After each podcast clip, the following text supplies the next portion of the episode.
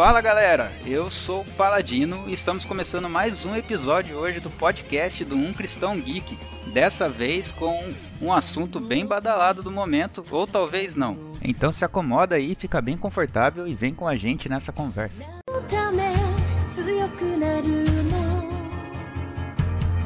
Como eu já disse, eu me chamo Paladino e até ontem eu estava sendo chamado de guia de rádio. Fala galera, aqui é o Marco Vinícius do Cristão Geek e o que eu tenho a dizer para vocês é sejam bem-vindos à Matrix. Estejam conosco que hoje vai ser top esse episódio. Fala galerinha boa do meu agrado, aqui quem fala é Breno Chagas, o Cristão Nerd. Aquele nerd que é meio nerd, como assim? Eu também não entendo. Lá pro nosso podcast, né? Que é mais importante. Fala galera, eu sou o Hugo Torres, sou do Geekologia, sou também do William e é claro não tinha nada para fazer hoje, eu falei, ah, vou lá no podcast lá para poder trocar uma ideia com a galera. Tô à toa, Fala galera, meu nome é Wellington, Inclusão Geek e sigam o Correio do Bravo. Eita, é. E é assim que a gente já começa polemizando o assunto, né?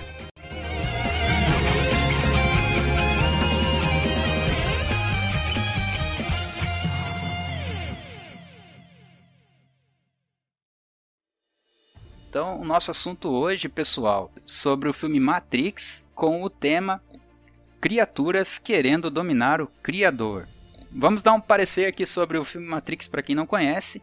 Matrix é um filme que foi lançado no dia 31 de março de 1999 com uma temática punk gótica da época. Pequena sinopse sobre o filme é: Thomas Anderson é um jovem programador que vive uma vida dupla, alternando entre técnico de TI em uma grande empresa, e o seu alter ego Neo, que é um lendário hacker que tem como único objetivo descobrir o que é Matrix. Sua vida muda completamente quando figuras ainda maiores que ele, como Trinity e Morpheus, aparecem em sua vida dizendo que Matrix o encontrou. Então vamos lá. Wellington, qual é o maior problema da teologia em Matrix? Cara, o maior problema da teologia em Matrix é que ela não deve se levar a sério. Ficção na teologia. Tem traços de teologia ali dentro, mas né, não é um, uma parada que você deve tentar trazer ou encontrar Deus ali. É, é, é apenas um filme.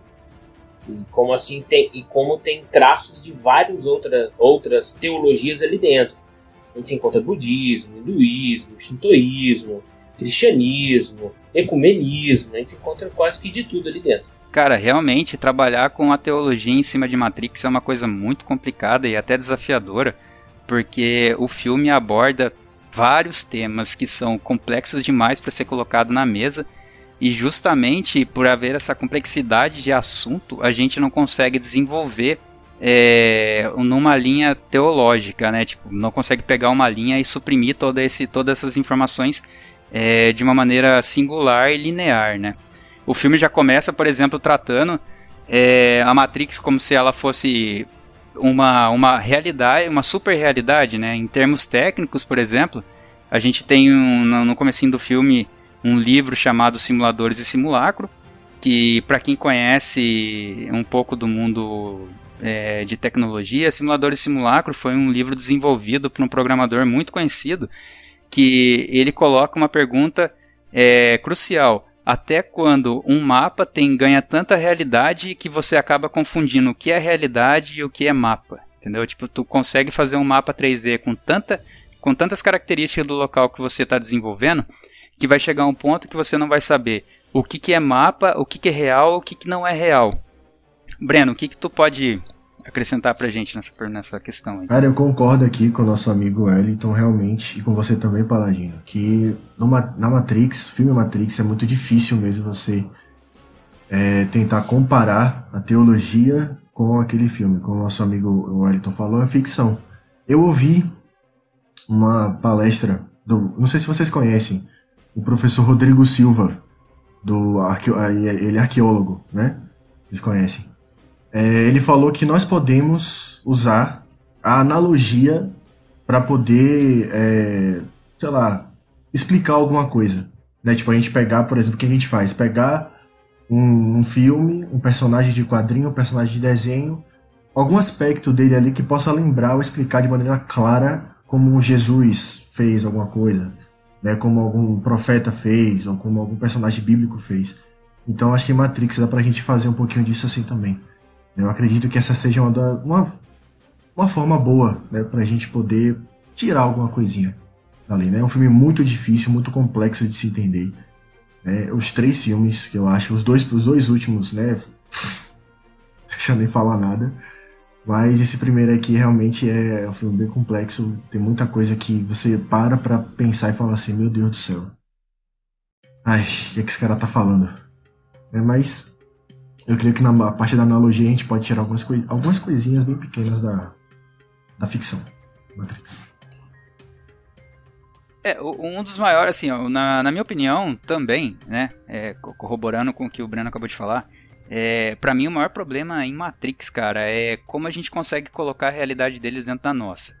Porque assim, se você parar para pensar, o filme trabalha com a tecnologia, né? É um mundo onde seres humanos são praticamente é, inseridos dentro de um mundo tecnológico é, criado por máquinas, né? Que seriam criaturas que foram feitas por eles e que agora estão tentando dominar as pessoas que eles controlaram. Trazendo para nossa realidade, muitas vezes o ser humano acaba querendo fazer isso, né? Como se Deus tivesse Matrix, a gente pode fazer uma analogia, por exemplo, de que Deus faz o, o homem a sua imagem e semelhança e coloca ele para dominar a Terra. E ao invés dele servir para o propósito que Deus fez a ele, ele tenta, ele se corrompe e acaba querendo dominar por cima de Deus né, querendo fazer, se a gente se remeter a todos os acontecimentos na, no Jardim do Éden, quando a serpente chega para Eva e fala e fala para ela sobre a árvore que do conhecimento do bem e do mal, é, o que, que ela usa para fazer com que Eva sinta, sinta se tentada ao extremo de comer aquela, aquela, aquela fruta. Ela, ela fala para Eva que se comeres daquela, daquele fruto, você se tornará igual ao seu Criador. Né? Automaticamente a máquina entendeu que ela poderia ser, no filme, né? ela poderia ser tão grande quanto ou até maior do que o homem, porque ela conseguia fazer cálculos que o homem não conseguiria fazer, ela poderia desenvolver é, técnicas muito mais complexas, então eles acabaram vendo que o ser humano, é, apesar de criador, era uma criatura muito mais frágil. E por isso eles tentaram, né, eles tentaram dominar a, o, o, homem, né, as o ser humano. E nesse, nesse meio tempo, a humanidade entrando em guerra acabou destruindo toda a Terra, que é uma, um paradoxo, né, tipo, é um paralelo que pode colocar a humanidade, de fato, tentando se adequar às realidades espirituais e nesse meio tempo acabando com toda a realidade que deu, né, não acabando com toda a realidade, mas assim, a partir do momento que há o pecado original, há esse rompimento entre o ser humano e Deus. Então você acaba, a criatura acaba é, saindo do, do aspecto que ela foi criada inicialmente, que era servir, né, dominar sobre toda, sobre todo, toda a criação, e ela, ela, querendo dominar da maneira errada, não sendo subordinada a Deus, ela quebra esse, esse, esse vínculo com, com o Criador e acaba corrompendo toda a criação, que é o que acontece mais, é, o que acontece mais ou menos com, com Matrix porque as criaturas, as máquinas que foram criadas pelos humanos tentaram dominar o humano à força. O homem foi lá e fechou o céu, porque eles eram criaturas que eram alimentadas pelo sol. Pra, na tentativa de tentar destruir a, as máquinas, e as máquinas viram que melhor do que, os, que a energia que o sol proporcionava eram a, os humanos que emitiam uma energia né, interna, né, da energia deles do de fluido corporal e tal, serviam com uma bateria muito maior e muito mais forte do que a luz que o Sol poderia prover para eles. Então eles acabaram pegando os humanos e usando eles de, de bateria para viver, né? É, da maneira errada, ao invés fazendo paralelo com o homem, ao invés do homem pegar a criação e dominar ela da maneira correta, respeitando e sendo um equilíbrio, ela começa a exaurir todas as fontes naturais que existem na Terra ao ponto de chegar a quase destruir alguns locais. O interessante do, da, do, do Matrix é que, por mais que, é óbvio, tudo que nós formos analisar, né, que for ali fora da Bíblia, da Bíblia, fora de uma visão bíblica, ela é ficção, então nós vamos conseguir apenas fazer links, né, apenas conseguir buscar ilustrações para tudo isso. E muito interessante essa questão de analogia, né? Nós gostamos muito de usar esse sentido para facilitar o nosso entendimento, né? As parábolas estão na Bíblia também para nos ajudar com relação a isso. Então, sempre para trazer uma forma mais facilitada para que nós venhamos a entender a situação, que decisão devemos tomar, como devemos nos comportar. Né? Jesus foi muito, é, utilizou muito desse recurso. E esse filme, é, quando lançou, tinha cinco anos. Né? Então, eu, e mesmo assim eu assisti diversas vezes e joguei muito né, os jogos que saiu para o game também, eu joguei. Eu lembro que era até na época de games. E é interessante porque quando nós analisarmos a, a toda essa situação, até o, o, o né, ele vai falar o que é a Matrix. Né? Tem alguns pontos que nós vamos, claro, continuar aqui conversando e vão ser melhor explanados, mas eu até escrevi, então anotei aqui, gostaria de falar que, que na hora que eles sentam ali para conversar, eu, eu acredito que isso é uma definição. E por, e por que, que eu estou falando isso? Vou me prolongar um pouquinho aqui, mas é só para explicar o seguinte: que é, o que aconteceu para que, né, no nosso caso, fazendo esse link, o que aconteceu com nós para que ó, nós queremos nos, nos, revol, né, nos revoltarmos, né, ou irmos contra o nosso Criador, porque esse é o tema do nosso podcast. Então, ele, o, quando ele, o Neil tem finalmente um encontro com o Morfeu ali, ele pergunta pro, pro, pro Neil, né, o Morfeu, se ele queria saber o que é a Matrix. E o Neil responde que quer, que, que deseja saber por isso. E o, e o Morfeu vai responder assim, ó. Matrix está em todo lugar, mesmo agora nessa sala. Você pode vê-la quando olha pela janela, quando liga a sua televisão. Você a sente quando vai para o trabalho, quando vai para a igreja, quando paga os seus impostos. É um mundo que foi colocado diante dos seus olhos para que você não visse a verdade. Aí o Neil pergunta assim para ele: Qual é a verdade? E o Morfeu responde: Você é um escravo, como todos nasceram no cárcere, numa prisão que não conseguem sentir ou tocar, uma prisão para sua mente. Cara, isso é muito top de se ouvir quando você né, assistir todas as outras vezes pelas cenas de ação. Depois agora você assistir com um olhar tentando buscar esses links é totalmente diferente. E quando você escuta esse discurso do Morfeu, você vai ver que é, ele está falando ali do. Nós podemos, né? Ele não está falando disso.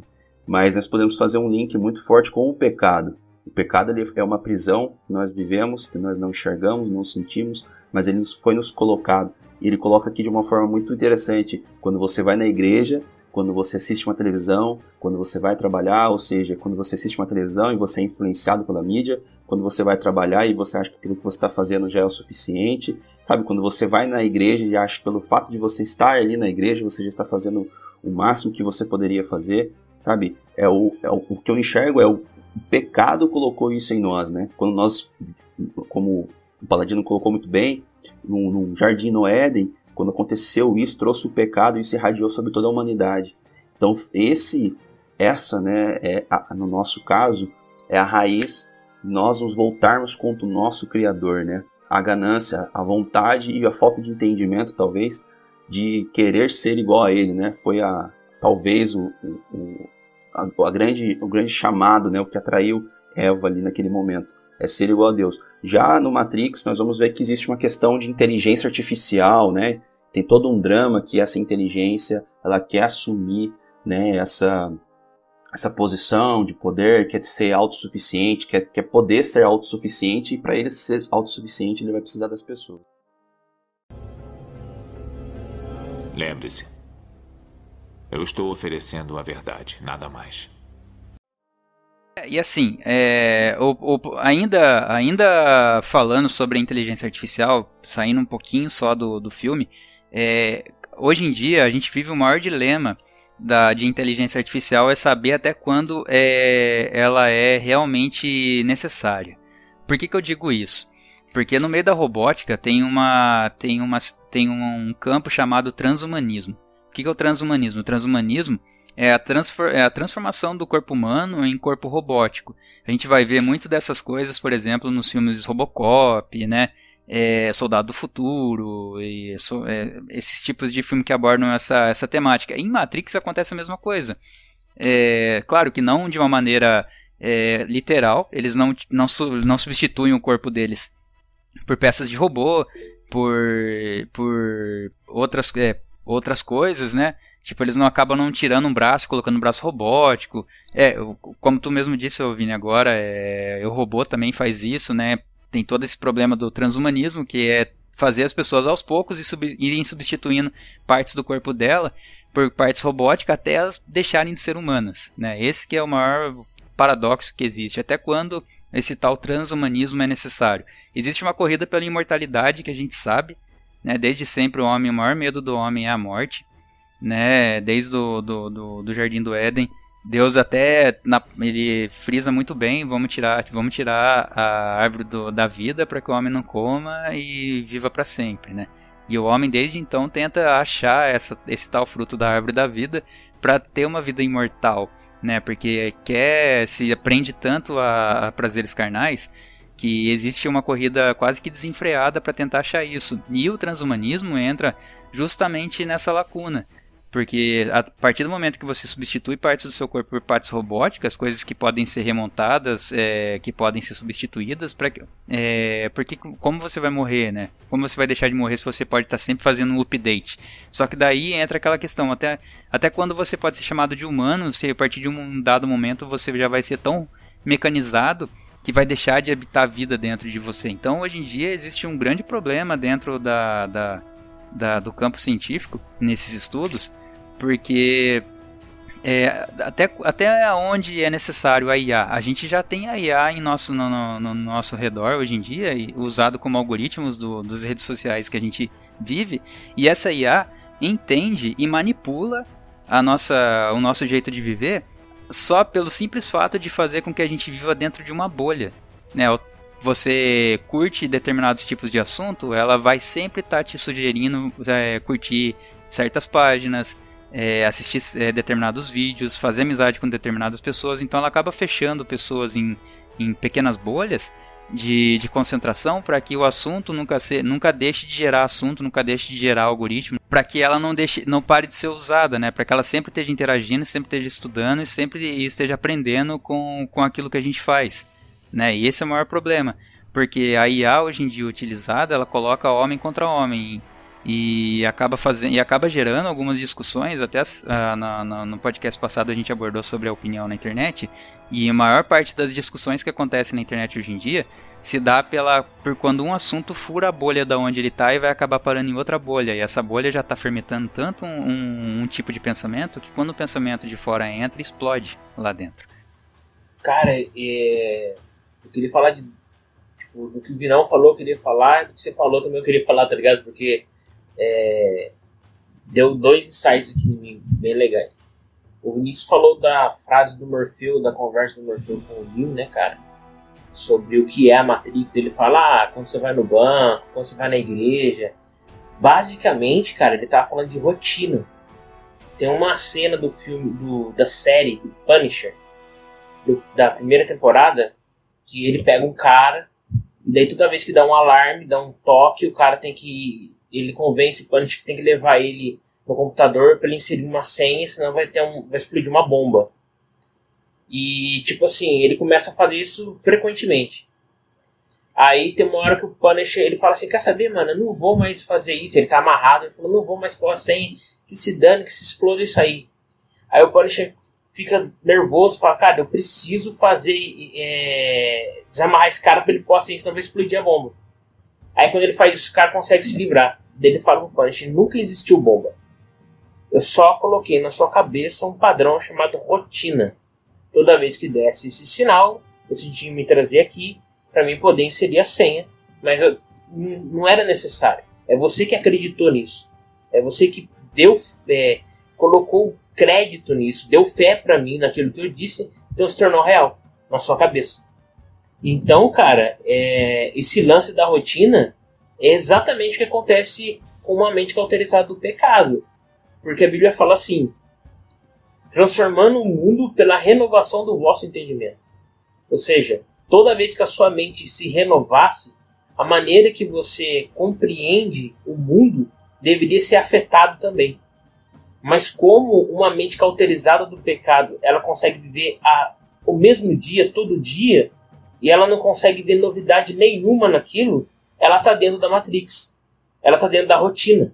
É como se fosse um, um, um, o hamster correndo na roda. Ele corre, corre, corre, corre, corre a vida dele. E ele não consegue perceber isso.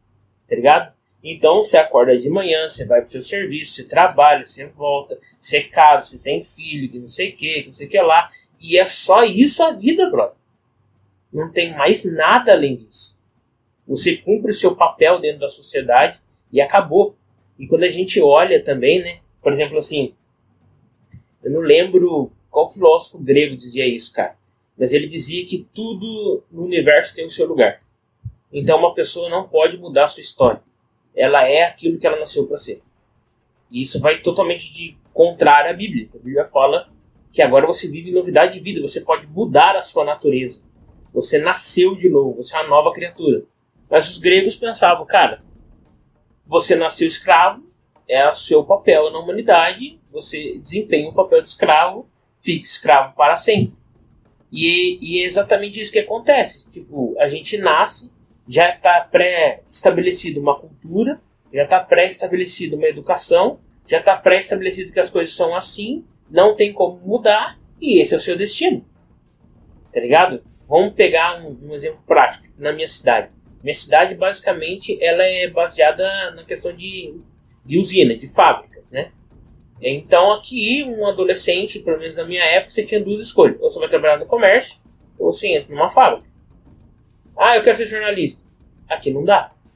Ah, eu quero ser... Aqui não dá, cara. Um bom emprego, vai fazer um curso no Senai, arruma um trampo na fábrica, e é isso, cara. Além disso, não dá. Ah, eu quero fazer um podcast. Meu, não dá. O seu negócio é isso aqui. Ah, eu quero fazer aquilo lá. Não dá, não dá. Então, para você conseguir romper isso na sua cabeça, para você começar a acreditar não só em Deus, né? É, a gente sabe, é, o sabe disso. É, a fé a gente divide ela em cinco partes: conhecer a Deus, eu conheço Deus, me relacionar com Deus, ter é, conhecer a Deus, me relacionar com Deus, confiar em Deus, dar crédito ao que Deus diz. Porque confiar em Deus é uma coisa. Eu confio no Vinícius. Entreguei a chave pro Vinícius e saí. Sei que o Vinícius vai tomar conta da chave para mim. Agora, dar crédito ao Vinícius é tipo mais ou menos assim. O Vinícius chega e fala para mim, ué, cheguei, cara, e eu vi um monte de elefante voando. Você acredita? Ou seja, agora eu tenho que dar crédito para ele. É diferente de confiar nele. Muitas vezes Deus fala coisas sobre nós e a gente não consegue dar crédito no que Deus diz sobre nós. Porque estamos presos nessa, nesse padrão que já existiu desde que você nasceu. Você não percebeu, mas na escola foi assim, seus pais te ensinaram assim, seus amigos pensam assim, o que você consome é assim. Ou seja, só foi reforçando aquela mensagem na sua cabeça. A hora que Deus vem e fala que você pode ser mais, você não consegue dar crédito no que ele diz. E no que o Paladino estava falando sobre é, a questão do ser humano, né, se tornar, fazer o robô parecer humano, é, dentro tem uma vertente, não sei, cara, um pensamento teológico que fala sobre o antropomorfismo. Não sei se eu falei certo, aí, não. É, é fazer o quê? É fazer Deus parecer mais com você. Ou seja, a, quando a gente olha o panteão grego, eu tenho um livro aqui do New Game é, contos nórdicos, tá ligado? E lá é, você vê bem isso. Os deuses, eles são humanos com superpoderes. Eles também traem, eles também é, sentem inveja, eles também é, matam, assassinam, ou seja, toda a, a, a corrupção da humanidade está também nos deuses porque a gente construímos eles assim. Então, quando chega Deus, o Deus Yahvé, o Deus eterno, e ele não é como eu, no sentido de ser corrompido, aí que dá um problema na minha cabeça. Que como compreender alguém tão superior assim? E daí que eleva o padrão das coisas. Porque ele está falando, né? Vocês não são capazes de ser assim. Tanto querer como efetuar, sou eu que opero em vocês. Então, esse lance do antropomorfismo, né, do, do homem tentar fazer a sua imagem e semelhança, sempre existiu, né? Tanto do homem também fazer de Deus a sua imagem e semelhança. É, só pra falar uma coisa aqui, galera. Quando eu assisti a primeira vez o filme Matrix, eu tava na escola. Eu era prézinho, assim, tipo, sexta, sétima série e tal, série e tal. E eu gostava demais de fazer aqueles movimentos de, de, de Neo, desviando da bala, tá ligado? Desviando da bala, fazendo, chamando, chamando a galerinha assim pra lutar e tal. Era maravilhoso. Brincadeiras à parte, gente, brincadeiras à parte. O Wellington falou aqui da questão da fé. da questão da fé. Eu lembrei de um texto aqui, de Hebreus 11, do 1 ao 3, né, que fala o seguinte: Ora, a fé é a certeza de coisas que se esperam, a convicção de fatos que não se veem. Pois, pela fé, os antigos obtiveram bom testemunho. Pela fé, entendemos que foi o universo formado pela palavra de Deus, de maneira que o visível veio a existir, das coisas que não aparecem. Então, quando a gente fala da fé, como o irmão aqui, o Wellington falou, realmente, velho, é a fé, como o texto aqui, faz você entender como as coisas acontecem. Né? Eu tô falando isso porque eu tava lendo aqui a pauta né, do nosso podcast e o quarto requisito que tem aqui fala assim: o cuidado, né, já, já falou e tal, mas eu queria dar mais uma pinceladinha sobre isso aqui, que é o cuidado necessário para a utilização do filme em temas bíblicos. Eu já vi muita gente em vídeos do YouTube, no Instagram, gente é, no meio né, das amizades e tal, falando que Neil é Cristo. Não, Neo é Cristo, pô. Neo ele é Jesus, entendeu? É porque ele é o Salvador, ele é isso, ele é aquilo outro, ele faz aquelas coisas e tal. Ele, poxa, ele voa, ele tem poderes, essas coisas todas e tal. Eu fiquei só olhando assim pra cara dele e falei, é, parceiro. Ele realmente não conhece muito bem a Bíblia, não, né? E o cara era cristão. Agora, por que que ele fez isso? Por que que ele acha que Neo é o Salvador? Ou, melhor, que Neo é Cristo? Porque ele acha que só porque Neo tem esses poderes, ou que ele é chamado no filme de Salvador, que ele vai. É, é, é Cristo. Né? E como eu li aqui. Aqui estão alguns resultados de uma. Perdão mais uma vez, tá? Eu vou retomar aqui o raciocínio. é, então, quando a gente coloca nessa passagem aqui de Hebreus e tal, falando que fé é o entendimento das coisas que Deus fez fé é a convicção, né, que tem algum, que alguma coisa foi feita, e nós entendemos que o universo foi feito pela palavra de Deus, já temos algumas coisinhas aqui que podemos tirar em relação a comparar Neil com Cristo. Que a gente vê desde o primeiro filme que ele não tem fé. Ele não acredita que é o Salvador, não acredita que Matrix existe, não acredita que é, é, tudo aquilo pode acontecer.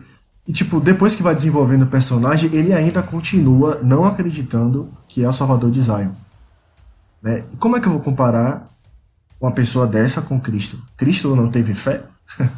Cristo não teve convicção de que é realmente Salvador da humanidade? Tudo bem, no final do filme, no final da trilogia, ele se sacrifica em prol de Zion, que representa, a gente pode dizer que representa a humanidade presente. Né? Então, mas eu não, eu não posso dizer que Neil é um cara que representa Cristo. Trinity! Me ajuda! Ô Breno, isso aí que você falou, cara, é tão maneiro, porque a Bíblia fala que Jesus tinha consciência de quem era desde criança, quando vão lá os pais dele interrogar ele. Onde é que você estava? Estava na casa do meu pai. Não perceberam? Tipo assim, ele já era um super dotado desde criança e quando começa o seu ministério, tipo assim, não tem um momento que é revelado para ele. Ele sabe já que tem que fazer, tá ligado? Diz a passagem, né, que Jesus cresceu em estatura e graça. Né? Então, caramba, Neil, a gente vê o personagem, o cara que é sem fé, desacreditado, cara que tipo, ah, eu só vou lutar porque me disseram que eu sou o escolhido. No final do filme, até eles tentam, né? Falar assim, no final é que ele mostra, o agente Smith pergunta por que, que você insiste tanto? Por que, que você persiste tanto? Aí ele fala, porque eu escolhi. Pode fazer uma referência pequenininha assim, né? Mas mesmo assim eu ainda acredito que a gente não pode comparar Neil com Cristo. Né? Ele não é Cristo. Não pode. Acho que, eu acho que a ideia do, desse aí, do Matrix, era falar que você pode ser seu próprio Cristo, você pode ser o seu próprio Deus, tá ligado? Porque como ele não acredita, eu também não acredito em mim.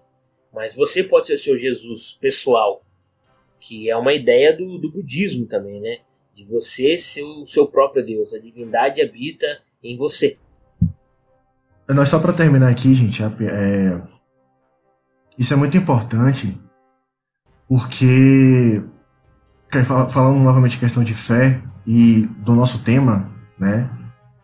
Hoje em dia as pessoas não acreditam, muita gente não acredita que Deus, Deus existe. A gente veio pelos ateus, né? É, muita gente não acredita que Deus existe. Muita gente desafia as ordens de Deus. Tem gente que conhece, sabe que é, é, a Bíblia aqui foi escrita pelos, pelos os, é, os, os profetas, os escritores inspirados por Deus mas mesmo assim, eles, eles não acreditam que Deus existe. Acredito pode ser uma, uma. É como. É, eu acho que. Eu não sei, eu não lembro o nome da, da denominação religiosa, que eles chamam Deus como o grande arquiteto do universo. Dinastismo, né? E, tipo assim. Cara, a fé, ela move montanhas. A fé, ela transforma a vida das pessoas. E sem fé é impossível agradar a Deus. Tem as escrituras? Então, tipo, caraca, velho essa parte de Matrix assim relacionado ao criador querendo dominar a criatura querendo dominar o criador infelizmente já vem, já vem lá desde os tempos primórdios depois de Jardim do Éden e vem crescendo com, com o pecado crescendo no mundo também. Então é algo que bem vigente realmente no filme de Matrix né? O, o homem querendo ser como Deus. Assim como Satanás tentou fazer a mesma coisa o homem hoje tenta ser tenta criar tenta fazer com que é, é, Deus como o, acho que foi o Elito que falou, foi o Vini, ser igual, todo mundo equânime, equânime. É, então acho que isso é uma abordagem também interessante. E é interessante também é, essa análise que o Breno trouxe, e, é, falando sobre a questão de ser Cristo, né? A gente talvez faça um link, porque ele é colocado como escolhido e apontado como um cara que vai trazer a salvação para aquele povo, né? Então por isso que a gente pode facilmente, quando a gente pensa em um Salvador, como foi tratado no, no nosso primeiro episódio, nós falamos um pouco sobre o, o, Superman, então ele às vezes é, também é tratado como esse Messias e a gente faz um link com Jesus. Eu até coloquei isso, se foi uma jogada de marketing, na hora quando o autor né, desenhou isso no início, ou se posteriormente se tornou, né, as pessoas viram que traria mais pessoas e usaram isso como um link usando um marketing muito bem feito para se vender um produto. Mas, é, até ouvindo um pouco mais, adquirindo um pouquinho mais de, de, conhecimento, de informação sobre esse assunto hoje, um dos vídeos que o, que o Wellington me mandou, ele vai trazer uma perspectiva muito diferente disso. Um, uma das pessoas ali, ele vai colocar que o nome do, do Neil, né, é Thomas Anderson. Muito mais ligado a Tomé, que eu achei isso interessante porque de fato existe isso da incredulidade, né? Não vou dizer assim, é, e, e, basicamente é o mesmo processo, né? No começo ele ele tá vendo, ele entrou em Matrix, aconteceu tudo isso, ele foi desconectado, ele tá num mundo onde tudo é tudo é quebrado, tudo é, né, é zoado, é bagunçado, né? Uma realidade que tá numa nave o cara, assim, então ele tá vendo aquilo ali, tá vivendo aquilo ali mas mesmo assim ele ainda não ao ponto de ele crer de fato, né? E então, acontece isso com Tomé, também é um link que a gente pode fazer, óbvio que ainda escapando um pouquinho aqui do, do nosso tema, mas é exatamente isso. Por quê? Porque Jesus vai trazer é, essa questão de que nós receberão poder para ser as minhas testemunhas. E quando nós pensamos em poder, né, nós, com essa visão nerd nossa, a gente pensa em questões é, físicas e tudo mais. Mas ali o poder para serem as suas testemunhas é mártires, né? Ou seja, nós que conseguiríamos romper, digamos assim, com a Matrix imposta a nós, que é isso que o Paladino colocou muito bem, que é o nosso, acredito que foi ele que falou sobre a morte. Ou seja, vocês receberão um poder tão grandioso que vocês conseguirão romper o seu maior medo, o, seu, o instinto mais primitivo da humanidade, que é a morte. porque vocês receberão esse poder para serem as minhas testemunhas, ou seja, serem os meus mártires. Então, exatamente como aconteceu é, é, com Tomé. Tomé ele foi um cara que até determinado ponto foi um tanto quanto incrédulo, foi um cara que talvez, assim como todos os apóstolos, se a gente for analisar bem, é, todos eles converteram-se mesmo quando Jesus foi crucificado e ressuscitou. Né? Aí sim, de fato, eles vieram a se converter. Do contrário, eles eram telespectadores no camarote VIP. Né? Faziam até algumas coisas, interagiam, mas não tinham ainda a certeza plena. Pelo menos é o que eu consigo enxergar tendo a Bíblia ali. E Tomé depois vai, vai se arrastar, vamos dizer assim, né? vai levar o evangelho ali, o seu apostolado até a Índia. E lá ele vai morrer como mártir, segundo alguns historiadores, por flechadas enquanto orava pelos hindus. Então, e lá mesmo assim funda uma igreja, um movimento fervoroso cristão e tal. Então ele assim meio que cumpre a missão pela qual ele foi chamado, né? Que é essa questão do apostolado pela, pela vida dele e recebe esse poder de ser testemunha de Cristo, ou seja, morreu como um mártir. Então acho que é, é, interessante analisar tudo isso porque o cara ele fez um mix, né? Parece a religião no Brasil, né? É um mix de outras religiões que bateram no liquidificador e nos deram para tomar. E o filme é basicamente essa mesma coisa. É, o cara ele pegou referências né, de, de, de, de, outros lugares e colocou. Mas é muito interessante. Ao contrário, por exemplo, de As Crônicas de Narnia, que com certeza nós iremos abordar aqui em algum momento, que é um cristão que escreve, tem uma visão mais né, teológica, mais voltada, que você consegue buscar referências muito mais claras. Esse é um, um filme onde ele faz um, um catadão, né? Um, né? um, um juntão de, de outras é, é, é, é culturas, de outras coisas, né? E coloca ali, coloca um monte de referência. E isso é bacana porque atrai várias pessoas de vários públicos diferentes para ver aquilo ali e buscar esse conhecimento. Então é um filme muito bacana. Você não, não é cristão, né? Não é como a gente vê, mas é um, um, um filme que dá para nos buscarmos, enxergarmos essa referência. Então eu acho que vai muito mais para Tomé, para quem tem esse olhar assim, do que para o próprio Jesus, né? Como Cristo. E assim, o nome do Neil é Thomas Anderson, né? E transliteralmente falando é Tomé, filho do homem, né? Porque Thomas seria Tomé e Anderson é filho de André, né? E André em grego é homem, né? Então, é... cara, eu. O Matrix, por isso que ele é um filme fantástico, cara. Apesar dos pesares, ele é um puta filme. É muito bom o Matrix. É... Eu lembro, quando, eu lembro quando eu assisti, eu tava com os meus primos, cara gente ia jogar bola, tudo moleque, daí a gente parou na casa da pra assistir. E cara, e não foi mais, tá ligado? A gente ficava ali vidrado vendo aquilo. E a gente e tem várias quebras de narrativa ali que na época não existia. Tipo, só do filme ser uma trilogia, tá ligado? E ele não tem um final definitivo. E agora? Você ficava, e agora? O que acontece, né? Então, tipo assim, isso já era muito louco. Mas o mais da hora, cara, o que eu vejo, o Luiz falou que era uma jogada de marketing, mas eu vejo uma metalinguagem no Matrix aí. Qual que é a linguagem? Que a religião é, a, é parte da Matrix. Por exemplo, você chama o Neo de Jesus, o outro fala que é, encontra o budismo, o outro encontra o shintoísmo, ou seja, todas as religiões falam do mesmo cara.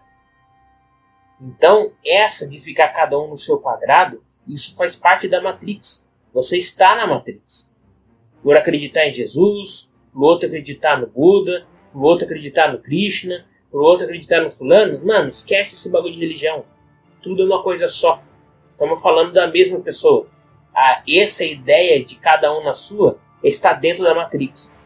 Eles não dizem isso, mas exatamente, né, diz isso literalmente, mas exatamente porque você é um filme que consegue englobar todo mundo e todo mundo tá ali dentro vendo o seu Salvador, ele está querendo dizer, sem dizer, que a própria religião faz parte da Matrix. Eu acho que é no filme 2, tem uma cena que o Neil, ou 3, não me lembro, que a nave é, para, assim, daí desce assim, a, a escotilha, aí o Neil tá descendo com a Trinity, aí tem um monte de gente fazendo oferenda para ele. Aí tem um que coloca um prato de comida, dois, né? Tem um cara que coloca um prato de comida, outro que coloca um sei que, e você vê que são várias culturas. É uma metalinguagem também dizendo que cada um adorando o seu próprio Deus na figura de um cara só, entendeu?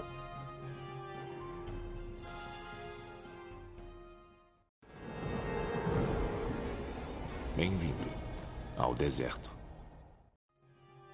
Cara, é, essa, essa parada de, de trazer a religião para dentro do, do filme Matrix é, é complexo pra caramba.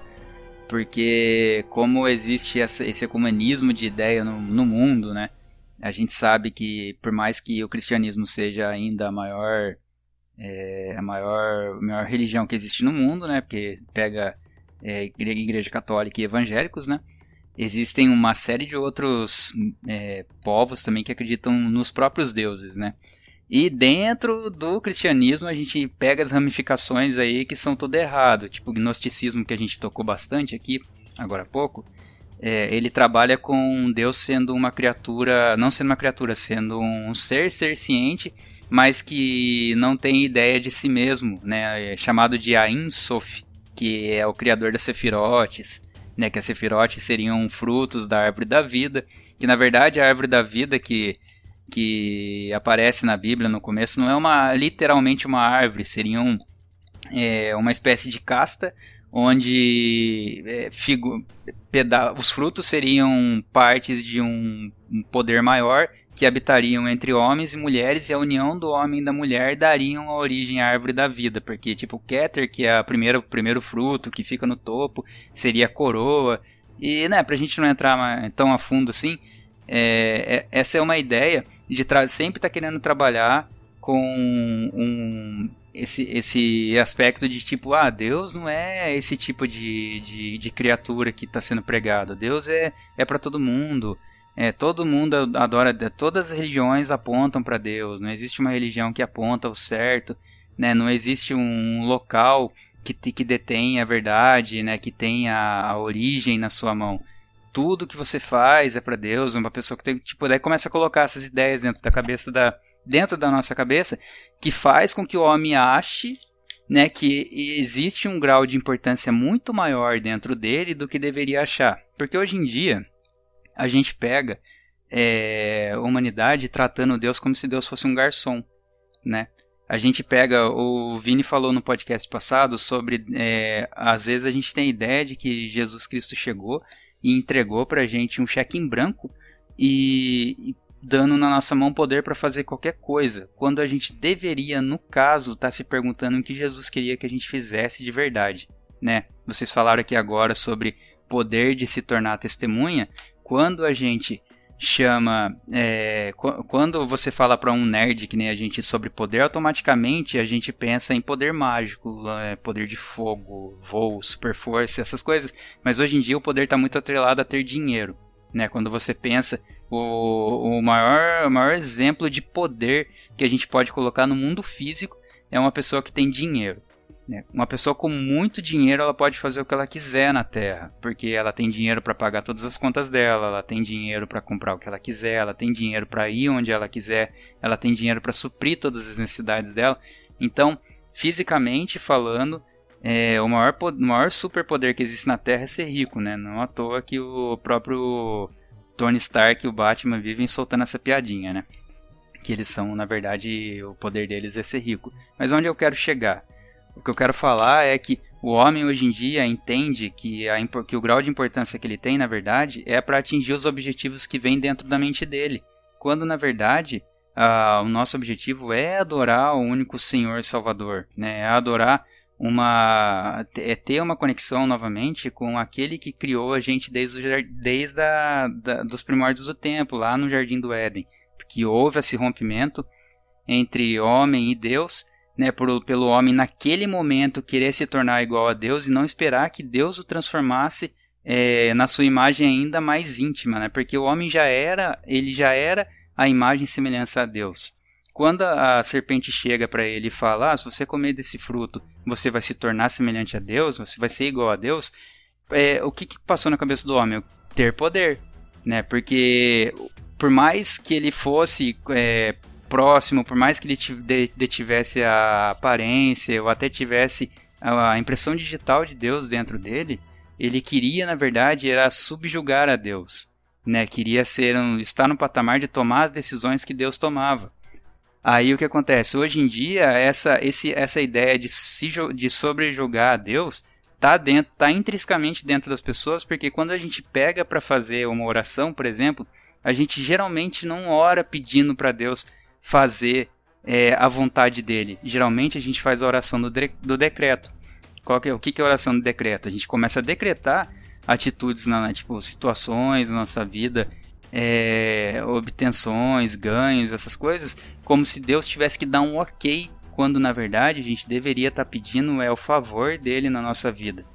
Então essa ideia de tratar Deus como se ele fosse um garçom vindo servir ou aquele cara como se fosse um anjo, a gente estivesse abrindo uma startup e Deus fosse o anjo que está ali para financiar todos os nossos gastos, que vai estar tá ali para jogar a gente para cima, que vai dizer ok para tudo que a gente quer. É, esse tipo de visão é que está intrinsecamente voltado para os dias de hoje no, na ideia do homem querer controlar a vontade de Deus. Porque a gente pode pegar, por exemplo, a, né, a gente está falando aqui de Matrix, da, das, da, dos robôs tentando dominar a humanidade e tentando tomar o lugar dela de, de, de importância, né, transformando a humanidade numa simples bateria né, que é a ideia de que o Morfeu mostra pro Neo assim, ah, você se tornou isso aqui, daí mostra uma bateria para ele, que na verdade não deixava de ser verdade, né? Eles serviam como fonte de energia para alimentar aquela criatura que foi inventada por eles, mas subjugou o homem, porque o homem colocava na cabeça da, do, dos robôs que a humanidade estava perdida, né? O que acontece hoje em dia, por exemplo, se a gente inventasse uma, uma IA, se existisse uma IA com capacidade cognitiva de aprendizado ao nível que se é colocado na ficção, é, quando você pega aí as pessoas falando, ah, vem meteoro, acaba a humanidade, o nosso mundo está perdido, essas coisas, o que acontece? Vai alimentar ah, aquele, tipo de, aquele tipo de inteligência que a humanidade está perdida, que a humanidade é falha, que a humanidade deve ser destruída, ou provavelmente que deve ter acontecido no, no, no futuro de Matrix, foi que, que a, a, inteligência artificial leu todos esses algoritmos e entendeu que a humanidade deveria ser extirpada da Terra ou subjugada, que é o que a gente intrinsecamente faz hoje em dia. Porque aquilo que a gente não consegue controlar, que é a vontade de Deus, acaba mexendo com o nosso íntimo, o nosso interior de um jeito que a gente tenta dominar, nem que seja de uma maneira sutil. Interessante, voltando pro, pro, pro filme, colocando uma coisa é, mais pessoal, que sempre assim, sempre me, me, me traz à memória quando eu vejo o filme ou quando eu falo sobre isso, eu até uso essa cena como exemplo, é quando o Morfeu, né, mais uma vez, está sentado ali com o Neo naquela sala e ele oferece para ele as duas pílulas. Né? A pílula azul, até marquei aqui para não me confundir, mas a pílula azul é a mentira. Ou seja, ele tomaria aquela pílula e voltaria e, ele fala: você vai acordar na, na cama do seu quarto e isso nunca, nunca vai ter acontecido. Depois tem a pílula vermelha, que é o que e ele mesmo, o próprio Morpheus vai falar que ele é, o próprio nome Morfeu também já foge um pouquinho, né? É, se não me engano, é o Deus do Som. Né? E, e, ele fala: se você tomar a vermelha, você vai escolher, eu vou te apresentar a verdade. E a hora que ele vai tomar, ele fala: olha, mas eu só quero te apresentar a verdade e unicamente a verdade. E ele, ele acaba escolhendo a vermelha. E é interessante porque é, aconteceu isso com, comigo, né? No início da minha conversão. Eu é, vim de uma situação e tal, que não estava muito legal. E eu fui conversar com um brother meu e ele falou exatamente para mim, foi exatamente essa cena. Tipo, cara, você quer que eu fale para você uma mentira que vai te trazer um conforto, talvez até um conforto momentâneo, um conforto pro resto da sua vida, só que você vai estar vivendo uma mentira. Ou você quer conhecer uma verdade a verdade que, que, que eu carrego, a verdade que eu conheço, que estou buscando conhecer e é que eu quero apresentar para você. E, cara, e ali eu tomei a decisão, né? Eu falei, não, cara, eu quero viver essa verdade, quero conhecer essa verdade. E ele despertou em mim o início de uma caminhada, de uma conversão, né, que vai vem acontecendo até hoje. Então, é, às vezes é uma decisão muito difícil. Depois vai ter aquele outro, até esqueci de anotar o nome dele aqui, é o nome é, que, que, é o que cara que traz, vai trazer todo o trama pro, pro filme. Ele vai entregar o grupo, né? Ele vai, ele vai o Cypher. Eu ia falar, falar uma coisa que tá Cypher, exatamente. E ele vem trazer é, o que? Lá em Provérbios, se não me engano agora aqui, 26, vai falar que é o como o cão que retorna ao seu vômito. 26, 11. É como um cão que retorna ao seu vômito, é um insensato que repete as suas tolices. Isso em uma das versões pode variar um pouquinho. mas é o cão que volta ao seu vômito, é aquele cara que volta a praticar suas, seus erros. E esse cara ele vem trazer isso para nós. E às vezes isso acontece conosco. Por quê? Porque a gente se rebela de tal forma com o nosso Criador que muitas vezes nós preferimos uma realidade né, vista como uma mentira. Nós preferimos essa mentira do que viver uma verdade que talvez seria muito mais dura. Como Tomé, por exemplo, que a gente acabou de falar que teve que morrer, cara. Essa é a realidade. Ele poderia talvez ter ficado na cidade dele ali e vivido uma vida tranquila. Mas ele não, ele escolheu viver a verdade e isso gerou nele um, um, um mover onde não trouxe uma vida tão. É, é, como é que posso explicar? Não trouxe uma vida para ele tão confortável, entendeu? Então, é, é, ter esse senso de escolher uma verdade independente das circunstâncias, isso vai trazer para nós, às vezes, um, uma realidade difícil, porque é o que ele vai falar, ah, cara, é, eu queria, olha, tá vendo, eu tô comendo isso daqui, quando ele conversa com a gente, Smith. Ele tá, tô comendo isso daqui, eu sei que isso daqui não existe, mas o meu cérebro, ele, ele tá processando isso e isso me tá trazendo um prazer. E eu vou trair os meus amigos, mas eu quero também que eu seja uma pessoa rica, eu quero que seja uma pessoa famosa, eu quero que seja uma pessoa que tenha influência. Ou seja, é uma série de coisas que ele troca uma verdade por uma mentira e ele entrega o, o, o, os amigos dele, né? Enfim, de uma forma é, cruel. Por quê? Porque ele escolheu viver essa mentira. Então na minha vida aconteceu isso, essa situação foi muito parecida comigo. E ter escolhido a verdade, por mais que a verdade seja uma, uma verdade que me confronta todos os dias, me, sempre me, me tira e me arrasta né, da, da, da zona de conforto, é, é a verdade, cara. E isso é, é bacana, isso é, é, legal. As pessoas tendem a, a ter um, uma questão, né? Ter essa questão mesmo antropocêntrica, porque é, colocar os, os, homens, a humanidade, é, é, no centro. Então, quer colocar ele mesmo no centro das coisas. E isso, isso é uma das maiores revoltas. Né? É como se você dissesse: Deus, o, o, o Senhor não tem a capacidade de administrar a minha vida eu sou mais capaz do que o Senhor, então eu vou me colocar agora na situação de que eu não sou mais a, a criação, agora eu sou o Criador. É onde surgem diversos, inúmeros deuses que, quando nós vamos olhar, só possuem poderes, porque são tão limitados quanto a própria humanidade. Se você não oferece, não você, se ele não recebeu algum tipo de oferenda, se ele não recebeu algum tipo de oração, se ele não recebeu algum tipo de adoração, ele não tem poder. Eu assisti uma série muito antiga do Hércules, não sei se vocês vão lembrar, passava em paralelo com a Xena, né? Então, era muito antigo. E ali girava em torno de que o Hércules, tinha uns episódios, né, que mostrava que é, é, no caso ali, Zeus estava perdendo o poder porque o povo não estava mais orando por ele. Então ele tinha que de alguma forma fazer com que a humanidade é, o adorasse novamente. Então ele, ele se movia ali para fazer isso.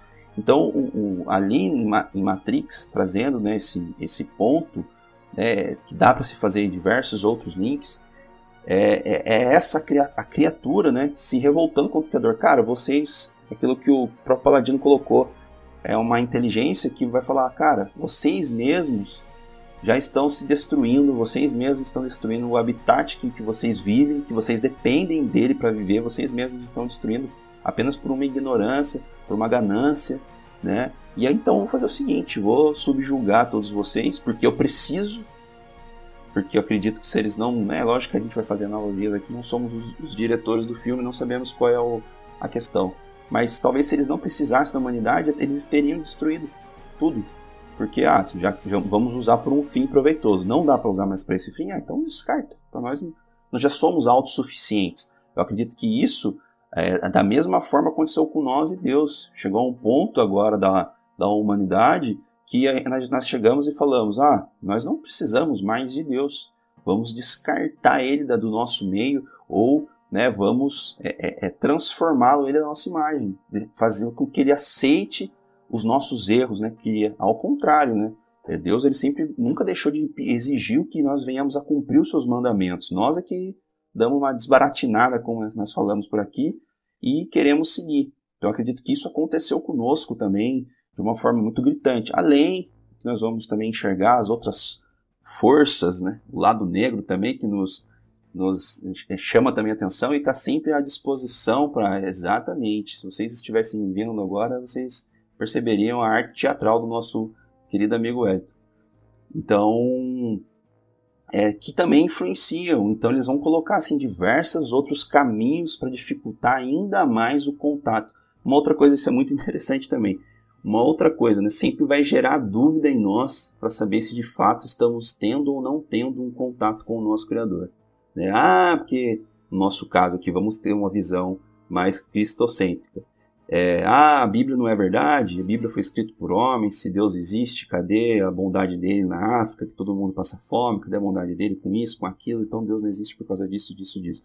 Então sempre vai trazer essa dúvida, sempre vai trazer essa, essa questão, e no filme vai abordar isso quando o Neil ele entra dentro da casa da, do oráculo, e ele conversa com um menininho também que aparenta ser de uma outra é, é, é, religião, né? Ele aparenta ser um, alguém de uma religião pelo, pelo, pela vestimenta. E parece até o Avatar, o Eng do Avatar, né? O rapazinho.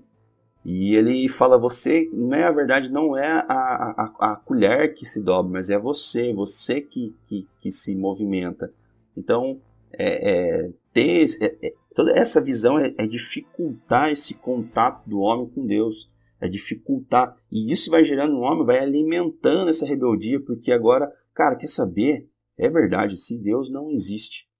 Não existe. E fora que o pecado, não sei se todos vão concordar comigo, mas o pecado, até onde eu tenho estudado, ele é a maior afronta a Deus. É o maior levantar do, da criação contra o seu Criador. Eu quero, eu quero crer que o homem, né, eu estou falando, quando nós falamos homem, em alguns sentidos, dá, é, tem que se entender que a humanidade, ele foi expulso, eles foram expulsos do Jardim no Éden. Ali, o Jardim no Éden era a presença de Deus, sabe? Então, cara, quer saber, aquilo, aquilo que você fez, ele é tão, ele é tão assim, contrário a quem eu sou, que agora você não pode mais ficar diante da minha presença. Ali em Gênesis vai dizer que nós encontrávamos com Deus, né? Naquele momento da queda foi ao entardecer, mas nenhum outro ponto vai dizer que tinha horários fixos para que Deus aparecesse. Então eles tinham ali contato com Deus.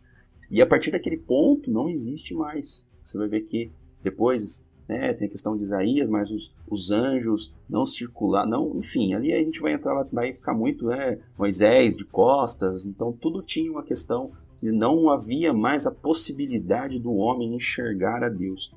Então, é, é, por quê? Porque o pecado ele é algo muito é, que ofende a Deus, é um ato de rebeldia e, é, e vai de encontro direto com essa situação, com, a, com o Matrix, né? Vai colocar isso, cara, é, é, quer saber? Eu vou afrontar o meu Criador e eu vou dominá-lo e subjugá-lo, vou trazer aqui, porque se fosse possível, fosse possível, ah, é igual o filme é, Todo Poderoso, cara do Jim Carrey, o 2 não assisti ainda, ou se assisti não me lembro muito bem dele, mas o 1 tem um momento que ele começa a colocar todas as orações dentro de um computador e ali o computador teria que já realizar todas as orações, daí ele não precisava se preocupar com aquilo ali, sem julgar. Então você pensa assim, vamos trazer para a realidade nossa aqui do, do Brasilzão. Brasilzão, lindo. Uma quantidade de pessoas pegariam câncer que infelizmente nós enxergamos aí, vemos nas redes sociais pessoas orando para lançar um câncer na vida de fulano, beltrano, para que morre, morra, não sei o quê. Quantidade de pessoas orando para ganhar na Mega Sena, até parece isso no filme, as lotéricas todas cheias de gente brigando, porque como é que pode todo mundo ter ganhado? Enfim, então é, é, geraria um, um caos absurdo, né? Não aconteceu isso dentro do é, é, é dentro do do filme, porque as máquinas conseguiram subjugar a criação.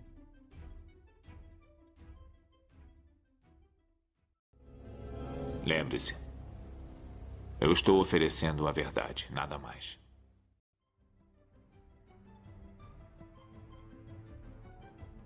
Vou tentar ser breve aqui, porque eu fiz uma análise, velho, do, do filme.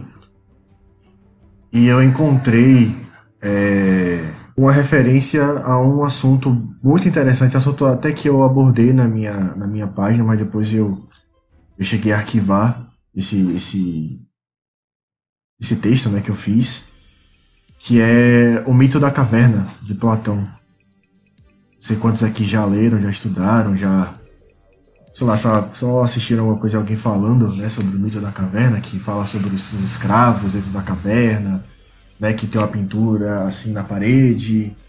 E lá eles, eles acham que o que tá ali, que tá se passando ali e tal, é a realidade deles. Né, é a realidade deles. Até que um dia um certo escravo pensa assim, não, eu vou sair aqui. Vou dar aquela saída. E saiu. Né, e lá ele, ele contemplou o mundo real né, o mundo é, onde ele conseguiu se libertar, como o Vinícius trouxe, libertar né, da, da caverna, né, se libertar daquela ilusão colocando para eles. É, filme de Matrix, eu consegui fazer essa relação aqui, na minha opinião, é, pessoal mesmo, o filme de Matrix, ele é um filme muito bom, muito bom, filme que traz a gente a pensar que realmente a realidade, a verdade, a verdade, a verdade ela é libertadora.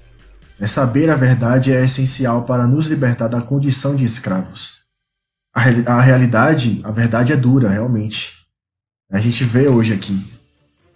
A gente vê que a nossa realidade ela é completamente surreal, velho. Você vê as notícias e olha assim, caraca, eu preferia estar na Matrix.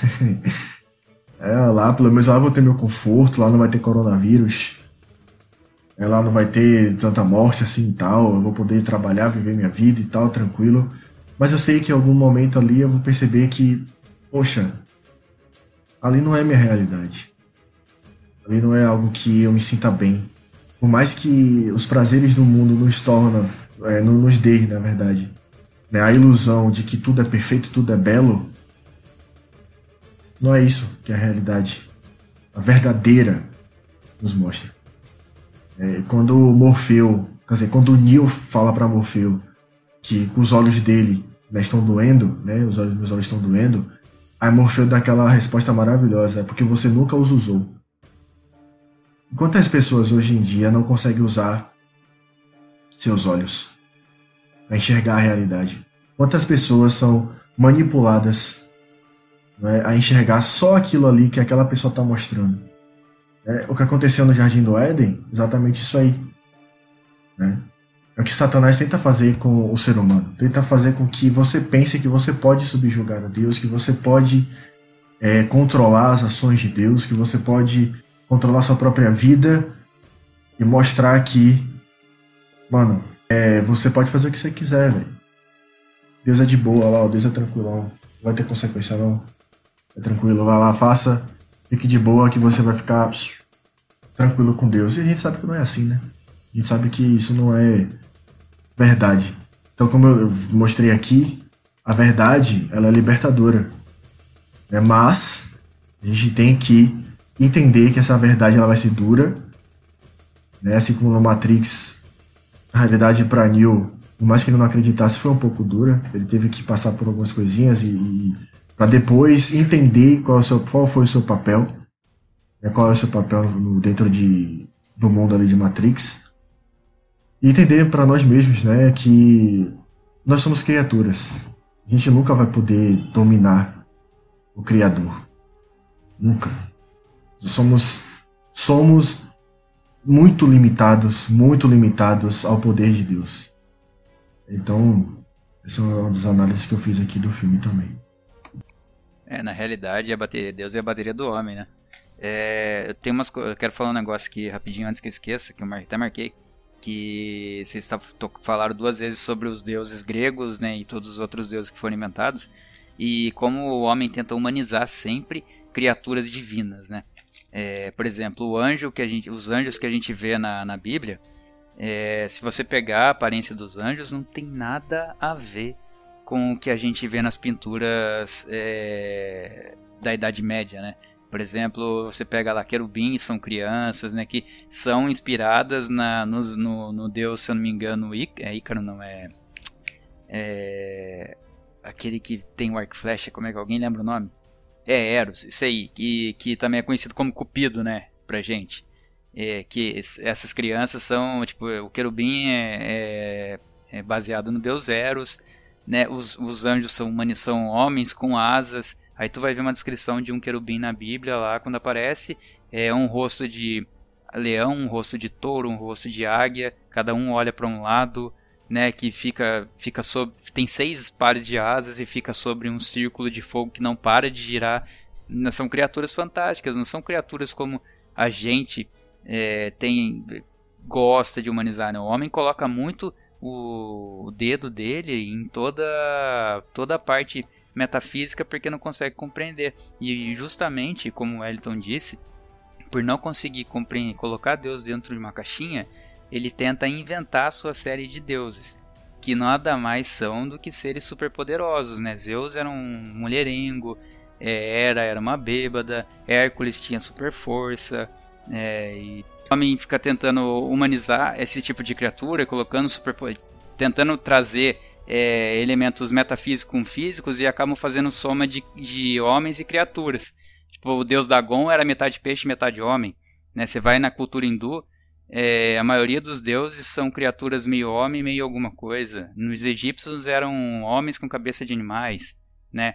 Como já que acabou a criatividade de se fazer deuses humanos com superpoderes, vamos começar a somar essas criaturas, né? Vamos colocar homem meio animal, homem meio isso, meio aquilo, quando não são os elementais e por aí vai.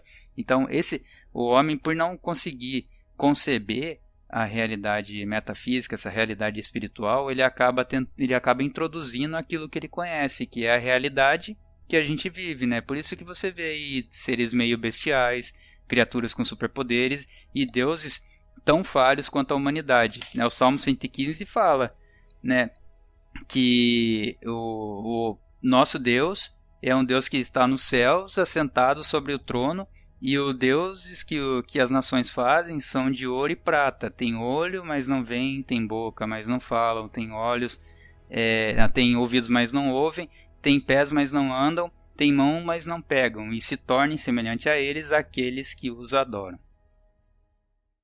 Trinity! Me ajuda!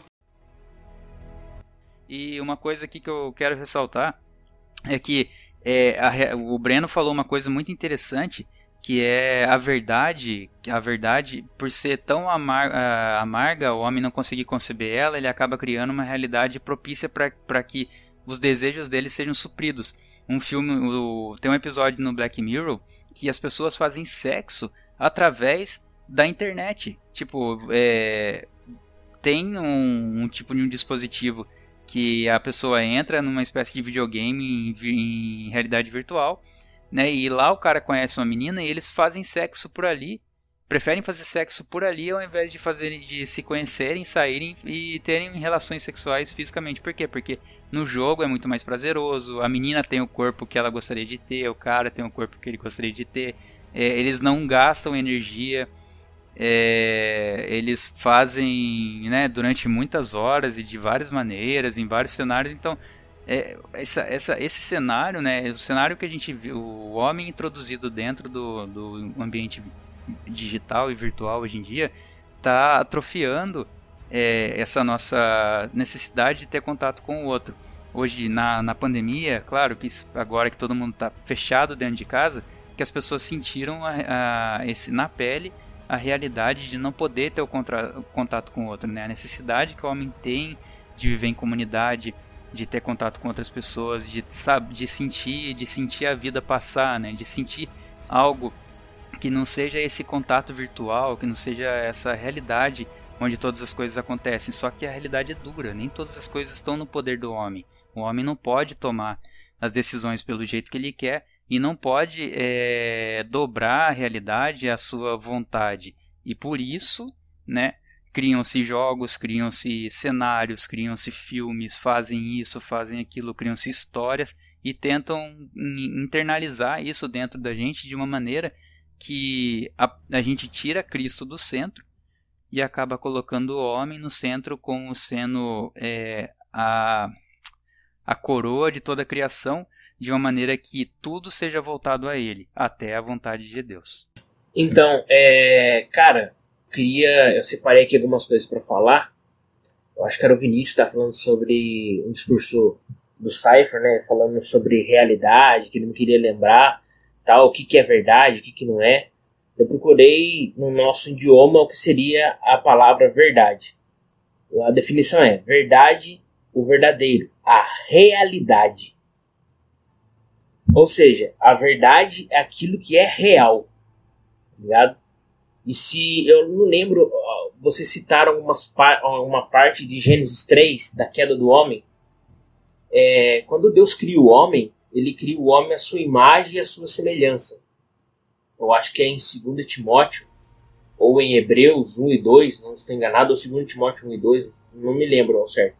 Mas diz lá que é, ninguém a chamou de filho, só o homem. Eu sou pai, tá ligado? Hoje eu tenho um menino de, de três meses. O meu filho, ele é herdeiro de tudo o que eu tenho. Tudo que eu possuo é dele. De até os meus animais. Tipo, se o, quando meu filho for crescendo, um dia a polícia chegar aqui e bater na porta da minha casa e pedir para entrar, é, se eu não estiver, ele é o responsável. Então, se o policial não tiver um mandato, ele dizer você não pode, o policial vai ter que respeitar a ordem de um garoto de 6 anos de idade. Porque tudo que eu possuo é dele. Então, se eu sou filho de Deus, se o homem é filho de Deus, quando a gente vai vendo na genealogia de Jesus, Adão é filho de Deus, Adão era herdeiro de tudo que Deus criou.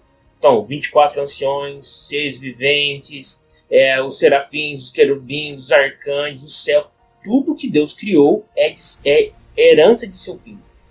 Então, o homem era a coroa de toda a criação, ele era o ápice do negócio. A ninguém chamou de filho. Então, qualquer pessoa que olhasse para ele, qualquer criação que olhasse para ele, enxergaria o próprio Deus. Ele em si não era Deus, mas ele era a imagem do próprio Deus. Ou seja, ó, cara, me mostra alguém que seja a lata de Deus. Quem que é? Olha para Adão ali, é ele. Ele é essa pessoa. Aí chega o, o, o, o diabo e fala para ele: olha, se você comer desse fruto, você será como Deus. Né? A realidade é que ele já era, já era a imagem e semelhança de Deus. Mas agora o diabo coloca uma informação distorcida. Se a gente. Aqui, alguém citou o filme do Todo-Poderoso Jim Carrey. Tem uma hora que o Deus está conversando com o Jim Carrey, daí o Jim, Jim Carrey, o Jim Carrey fala assim. O Jim Carrey fala assim: Quantos dedos eu tenho na mão? Se é Deus, adivinha quantos dedos eu tenho na mão? Ele tem, tá com sete dedos. Ele fala assim: Sete. Daí ele tira dois e coloca cinco. Aí quando ele mostra a mão, nasceu mais dois dedos aqui. Porque a hora que Deus fala que algo é, é aquilo se torna realidade imediatamente. Então não importa se ele tem cinco dedos numa mão. A hora que Deus falou que é sete, vai nascer mais dois dedos. Então imagine se a gente estivesse conversando com Deus e Deus perguntasse pra gente assim, que cor que é o céu, Hélio? Eu dizia pra ele, ah, o céu é azul. Aí Deus fala, não, o céu é rosa. A hora que olhasse pro céu, o céu seria rosa desde o início. E não existiria nenhuma lembrança na minha mente que um dia ele foi azul. Porque aquilo que Deus fala se torna realidade imediatamente. Mas quando se eu estivesse conversando com o diabo, o diabo perguntasse para mim, que, que cor que é o céu? Eu falava, o céu é azul. Ele fala, não, o céu é rosa. Eu passaria a enxergar o céu rosa, mas ele continuaria sendo azul. Ou seja, ele distorce a minha percepção da realidade. No Matrix tem um filme que eles um livro que eles abordam que é o 1980. Deixa eu, olhar aqui na minha colinha. Se alguém souber, fale que é do quarto 101, que ele tá preso. Bom, eu não até abri aqui o negócio, eu vou falando. O, esse livro fala basicamente a seguinte coisa: eles pegam pessoas e tentam fazer eles acreditarem que o real não é mais real. Eles, eles tentam distorcer a realidade. Peraí, deixa eu ver se eu acho que abriu. É, o nome do livro é 1984. Do, eu não vou saber pronunciar o nome, provavelmente vou falar errado. Do George, George Owen. Alguma coisa assim, viu? Galera, são ruim pra nome, meu.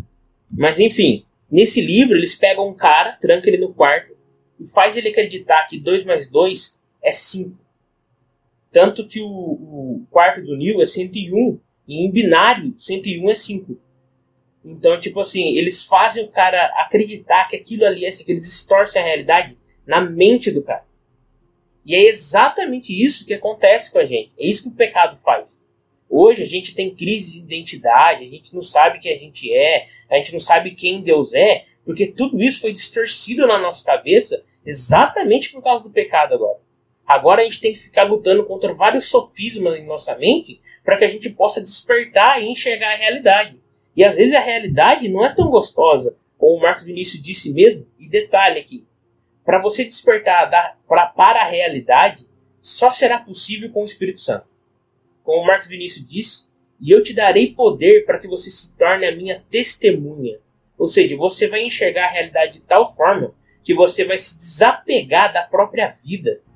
Ou seja, você não vai ser mais um instinto de sobrevivência, você vai conseguir superar isso com o poder que eu vou te dar. Ou seja, você vai ver uma verdade tão violenta, uma verdade que transcende esse mundo de mentira, que você não vai ser mais apegado a nada do que está aqui.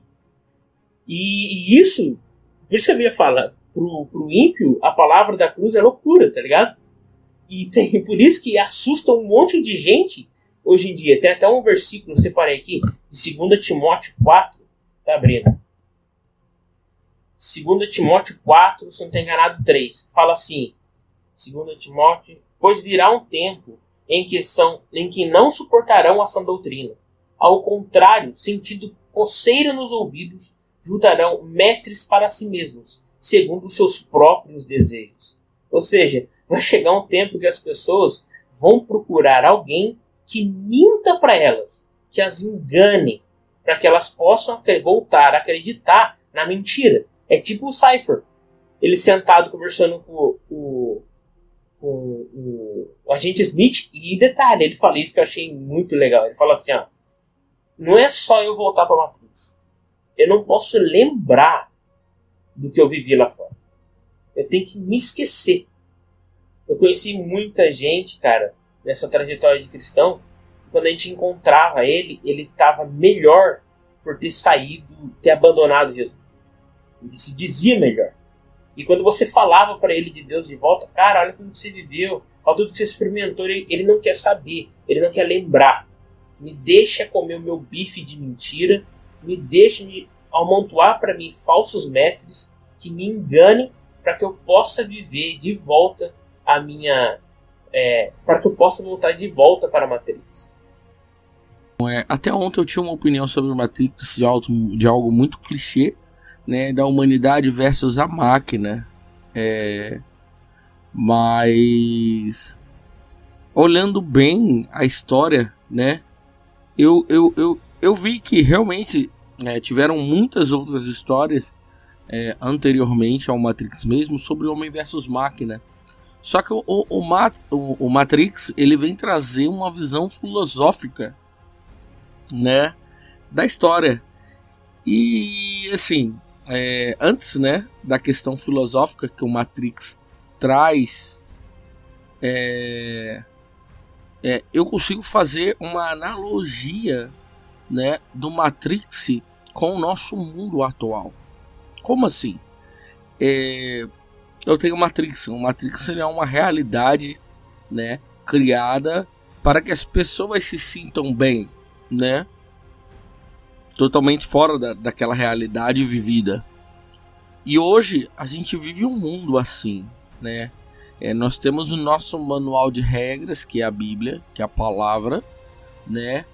Mas temos aí um mundo que está criando regras e leis que não são contidas dentro da nossa palavra e que até mesmo a nossa palavra é contra, que se torna um mundo é, alternativo, ou seja, se torna é, um mundo perfeito para algumas pessoas, né?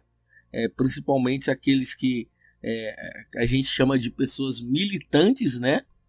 É, que, que não vão de acordo com a palavra mas que tem sido esse mundo perfeito para essas pessoas.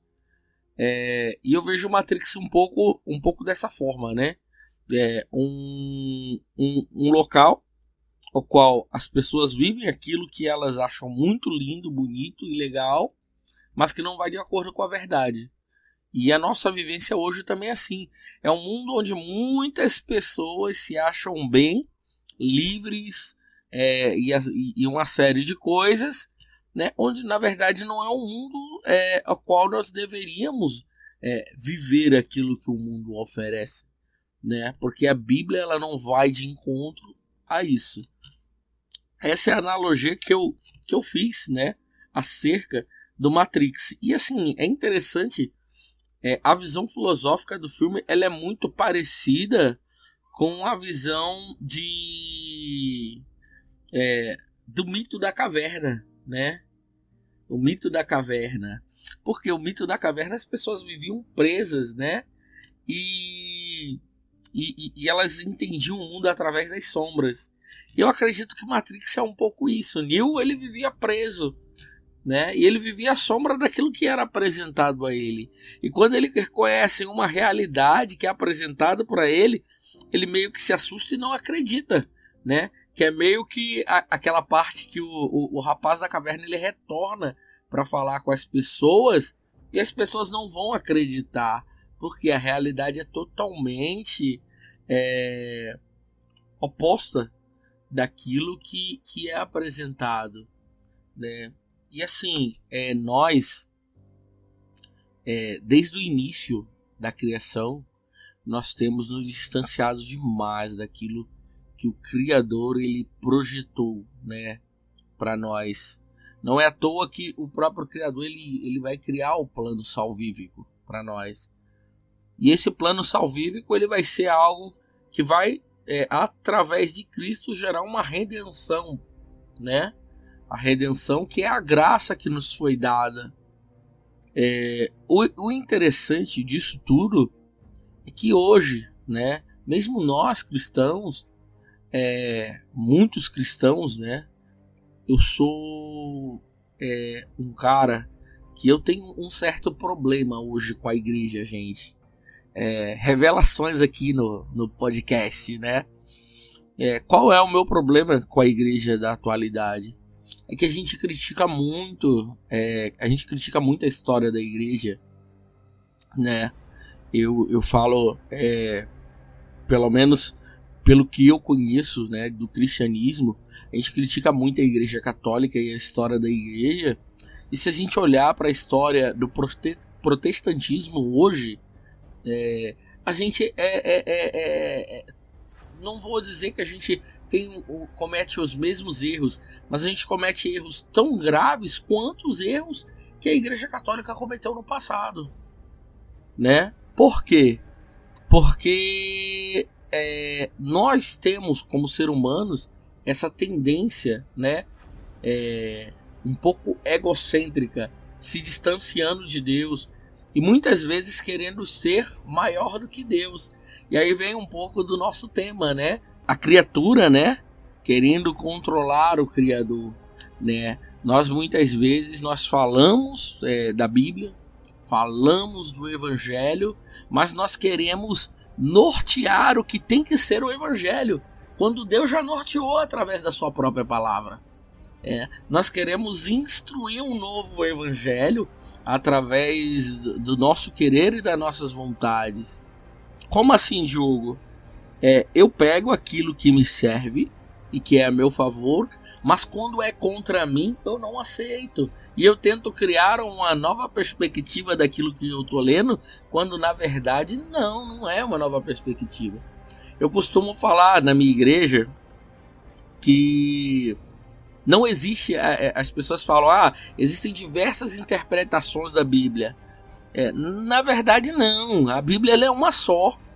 A interpretação ela deveria ser uma única interpretação. É claro que Deus ele vai revelar é, é, algumas coisas para algumas pessoas, né?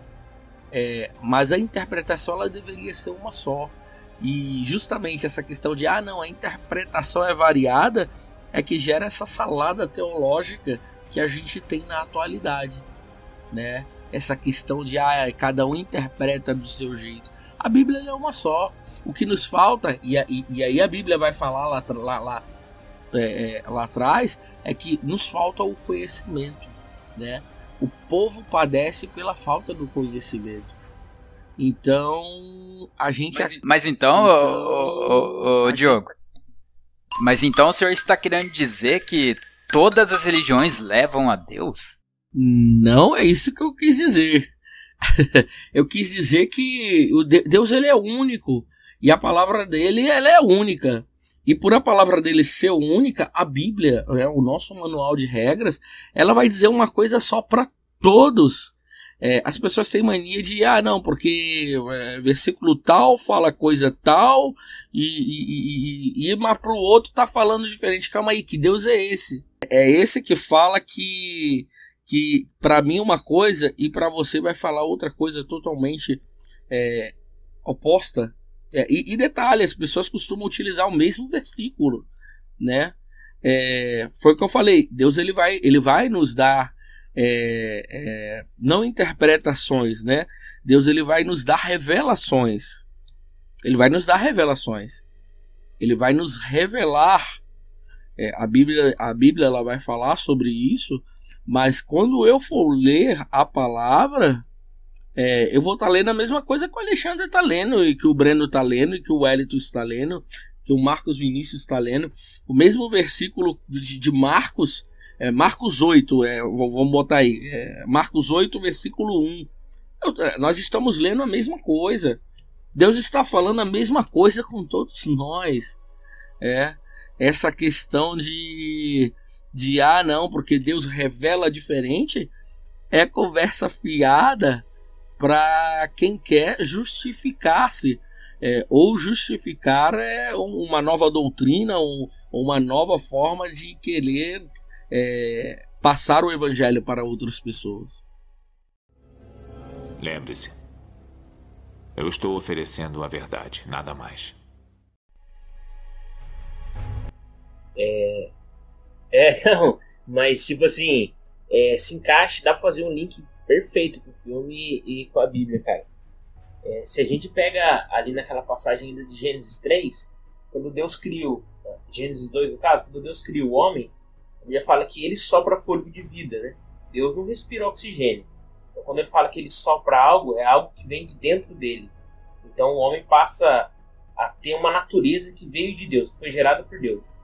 Quando a gente vê em Gênesis 3, o homem comendo do fruto, agora é o homem colocando uma natureza para dentro dele. Então, quando a Bíblia fala do joio e do trigo crescendo, né? Não o joio do trigo no sentido que na igreja tem gente boa, na igreja tem gente má. Quer dizer que o joio e o trigo crescem dentro de nós. Ou seja, dentro de mim tem joio e dentro de mim tem trigo. Quando a gente olha também na passagem da, dos frutos da carne, eu acho que o último fruto é a heresia. E toda vez que a gente pensa na heresia, a gente sempre pensa num terceiro, alguém pregando heresia. Mas a gente não para para pensar na heresia que nós mesmos criamos para a gente, para nós mesmos. Então, quando eu começo a ler, porque aquele fruto é pessoal, ou seja, é eu produzindo o fruto. Então, é eu produzindo a heresia, é eu me enganando.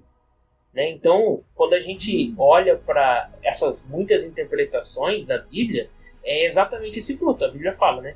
Que quem é nascido da carne produz um fruto, quem é nascido do espírito produz outro. Um abacateiro não faz força para dar abacate, e nem um pé de laranja faz força para dar laranja. Ou seja, naturalmente você já vai enviesar a sua leitura se você é nascido da carne. Ligado?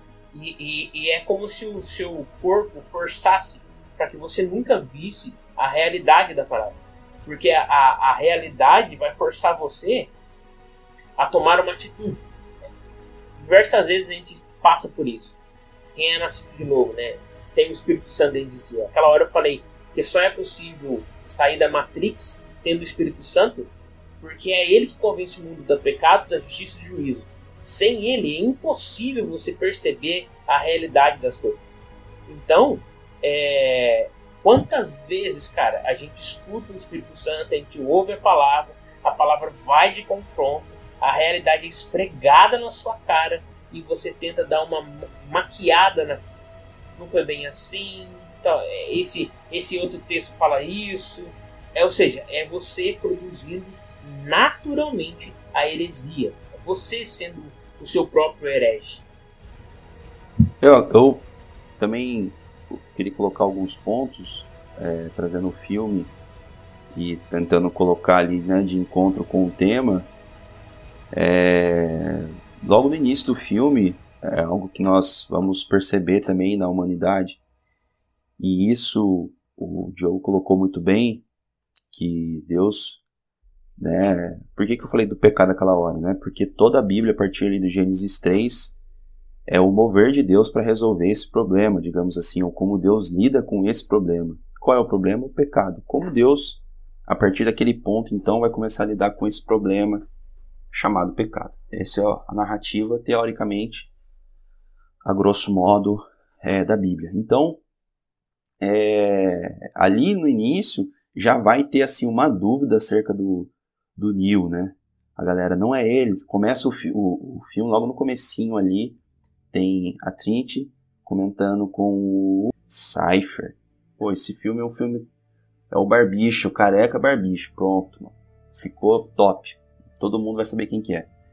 E ali ele vai falar assim: você também não acredita, você não acredita. E ela, teoricamente, até então, ela fica ali um pouco na dúvida, no começo ali do filme. Então isso sobre nós também existe, né? Isso é a maior treta que existiu naquele ponto, né? Foi esse foi o ponto que levou a criatura a se rebelar contra Deus, ou seja, não aceitou o plano da salvação. Em que sentido? Vamos crucificar Jesus. Ele, ele veio para o que era dele e o que eram dele não recebeu crucificou o karma. Então, ou seja, no sentido assim, usando a linguagem atualizada, a versão de hoje, de agora, de Marcos Vinícius. Então, é, crucificaram Jesus. Ou seja, é, não, não entenderam, cara. Mais uma vez se rebelaram contra o Criador, cara. Não, sabe esse plano aí de, de, de salvação que o Senhor está fazendo? Então é o seguinte, a gente não quer isso aí não. Na verdade, nós já temos um plano desenhado na nossa mente que vai trazer um conforto para o nosso coração, sabe? Qualquer vai vir um cara, vai sentar no trono. Até hoje, tá, enfim, né, vou fugir um pouco do assunto se eu falar isso, mas é, trazendo para esse ponto, até hoje existe essa treta, cara. Tem os, os, os judeus ortodoxos ou ultra-ortodoxos que não acreditam no Estado de Israel, né? Porque eles acreditam que o Estado deveria ser tomado pelo Messias e não por, através de política. Então eles não acreditam que o Estado deveria existir. Eles acreditam que Jesus, né? Jesus não, que eles não acreditaram. Se eles acreditaram, já teria resolvido o problema deles. Mas é, eles acreditam que o Messias, um Messias bélico, virá e libertará. E ele, ele é que dará o Israel, né? Devolverá Israel de uma forma plena. Então eles não acreditam que a política deva ser o, o o cara que fez isso, né, a ferramenta por onde Deus operou para que isso acontecesse. Então, ou seja, ali já há uma incredulidade por parte, né? Ele é, é, pode, é, pode ser uma interpretação, uma visão do, de um, vocês não estão vendo aqui, mas nós estamos comentando no, no, no chat aqui da nossa, da nossa conversa e colocar aqui que o Neil é o Messias bélico. Sim, ele traz esse conforto, né? Que ele, ele vai trazer a luta, né? porque eles já acreditaram nesse sistema, né? De, de combate. Como Davi foi um, um maior rei, foi reconhecido exatamente por isso, e, por questões de guerra e tudo. E então existia já logo no início essa incredulidade sobre se era ou não o escolhido, né? Se ele era esse cara realmente de fato ou se não era. Então tem, teve essa questão. E um outro ponto que eu queria fazer um link aqui, talvez para conversarmos um pouco mais acerca do, do, né, do quando a, criação quer se voltar contra o seu Criador, é que é, a Bíblia, né? Nós podemos colocar a Bíblia como sendo o computador, porque é aquilo que nos conecta né, com a verdadeira realidade. E logo no começo ali do, do, do, do filme, né, o Neo ele está procurando o Morfeu. Ele está ali naquela, naquela computador antigaço, né, cara? Aquele ali, sei lá que o Windows que é aquele ali se fosse colocar. É o 386 então, DOS, pô. Tá pra quem gosta de coisa, aquele ali, quem gosta de na área de computação, né? É um filme ainda mais. chama ainda mais atenção. Mas eu lembro que eu, eu, na, na, casa da minha tia, o primeiro contato que eu tive com o computador foi com o Windows é, XP e posteriormente eu tive o mais antigo ainda que era o Windows 98. Então é, era aquele mesmo parecido ali, né? Aquelas enfim, e ele ali já estava procurando o Morfeu.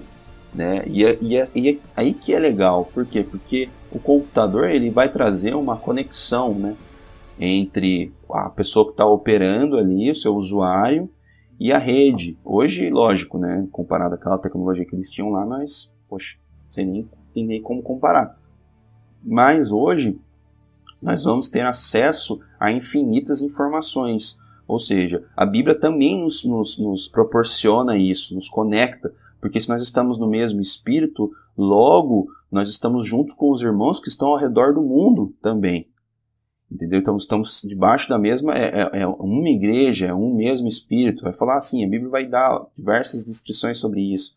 Descrições sobre isso. Então, é, é, nos conecta. Mas também nós podemos também utilizar isso para entender o que? Primeiro esse link interessante, porque Neil já estava procurando por, por Morfeu na rede, né? E assim, me fez lembrar muito de, da, daquela passagem onde Deus envia o Felipe para conversar com o eunuco, que até foi conversado entre nós aqui esses dias.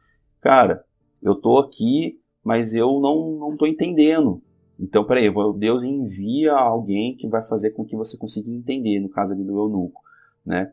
E depois tem linhas que vão falar o efeito do eunuco, né, aonde ele né, foi, onde ele era, né, do seu país de origem, a sua cultura e tudo mais. Então, ali era alguém que explicava, e isso acontece com o Neo. Ele queria conhecer, ele queria saber que era o Morfeu, porque o Morfeu era um cara que, que trazia para ele um conhecimento.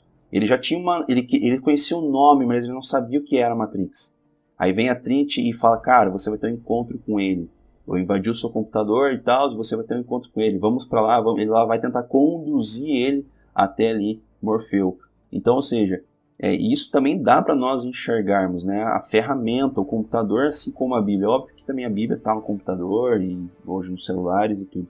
Mas também dá para nós fazermos o link de que se nós não usarmos da maneira correta, né? Hoje nós vamos ver aí as centenas de distorções, né? Que, que acontecem usando a Bíblia, centenas de outras religiões usando os evangelhos de uma maneira equivocada, no mínimo, eu diria, né? Bem fora daquilo que os textos são, não pegando nem a essência dos textos, né? Como alguns fazem, como também nós estamos teoricamente fazendo aqui, fazendo esses links, né? Mas usam de forma totalmente distorcida. E eu é, acredito, estava essa conversa aqui, é, que todos os caminhos levam a Deus, mas só um leva para a salvação, que é Cristo. Os outros levam para juízo. Então, todos os caminhos vão levar você para Deus, cara, mas só um para salvação, e esse, esse é Jesus Cristo.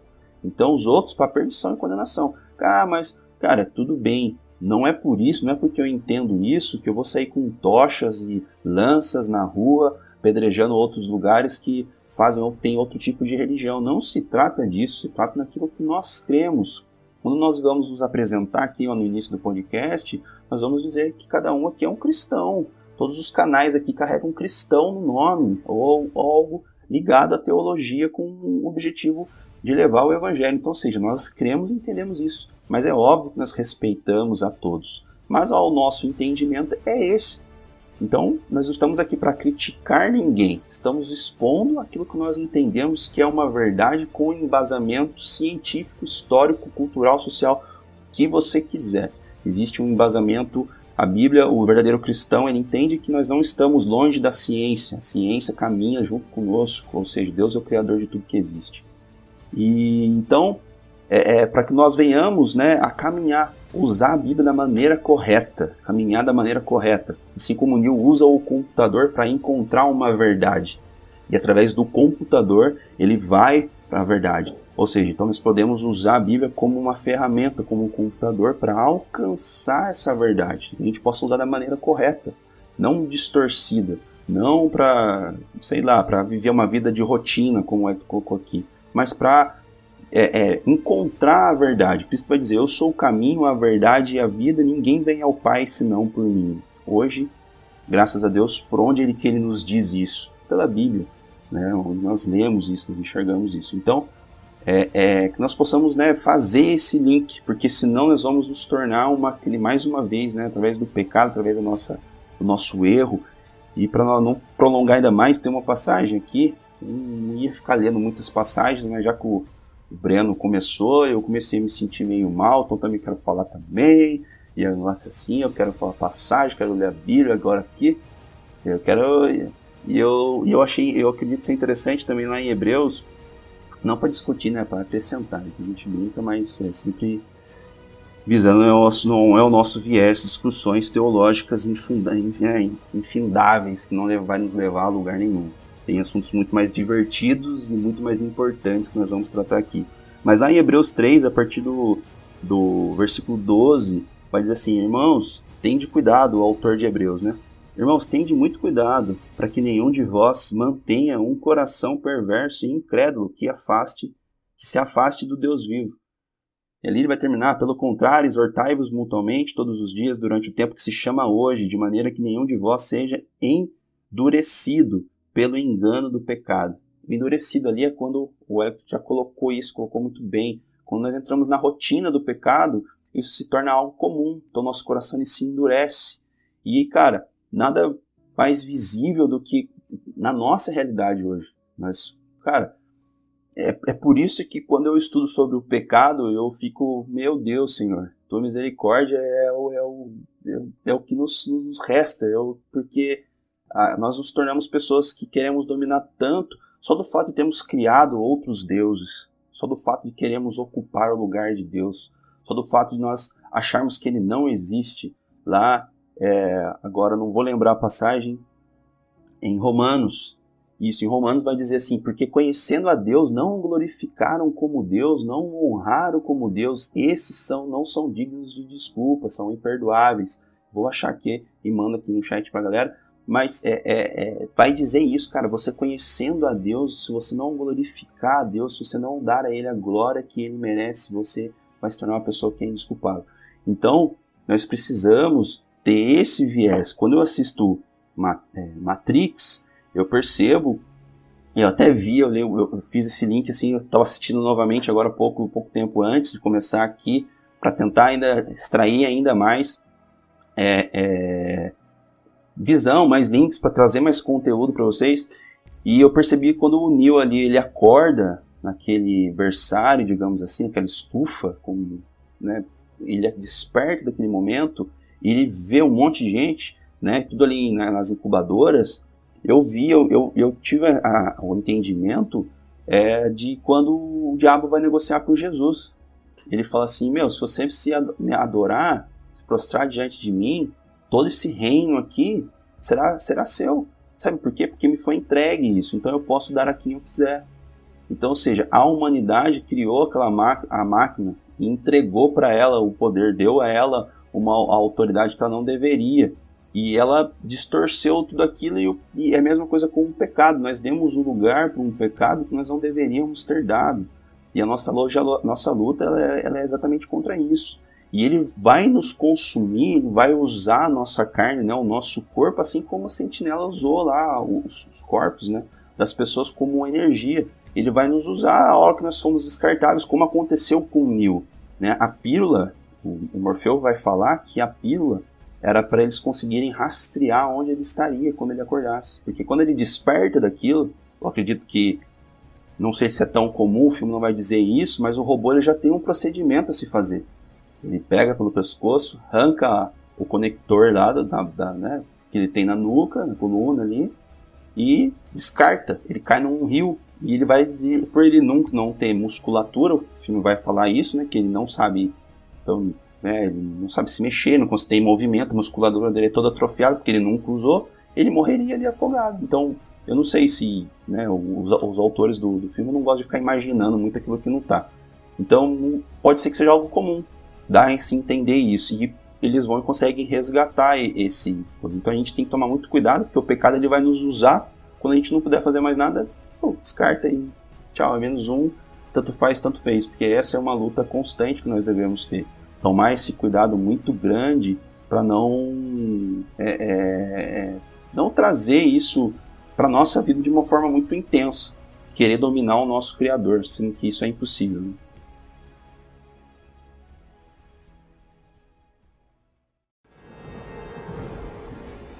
Bem-vindo ao deserto.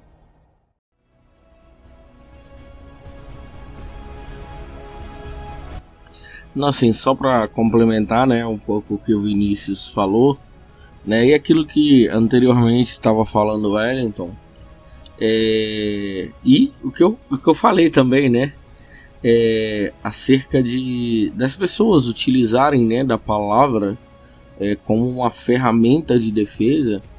É, um exemplo, né, sobre é, a palavra é, ter interpretações diferentes é quando se usa um versículo que não existe de que é, a palavra ela se renova a cada dia, né? É, a Bíblia ela não fala isso. A Bíblia ela vai falar que a misericórdia do Senhor vai se renovar cada manhã, né? O que a palavra vem nos falar, é, se eu não me engano, está lá em Romanos 12, né?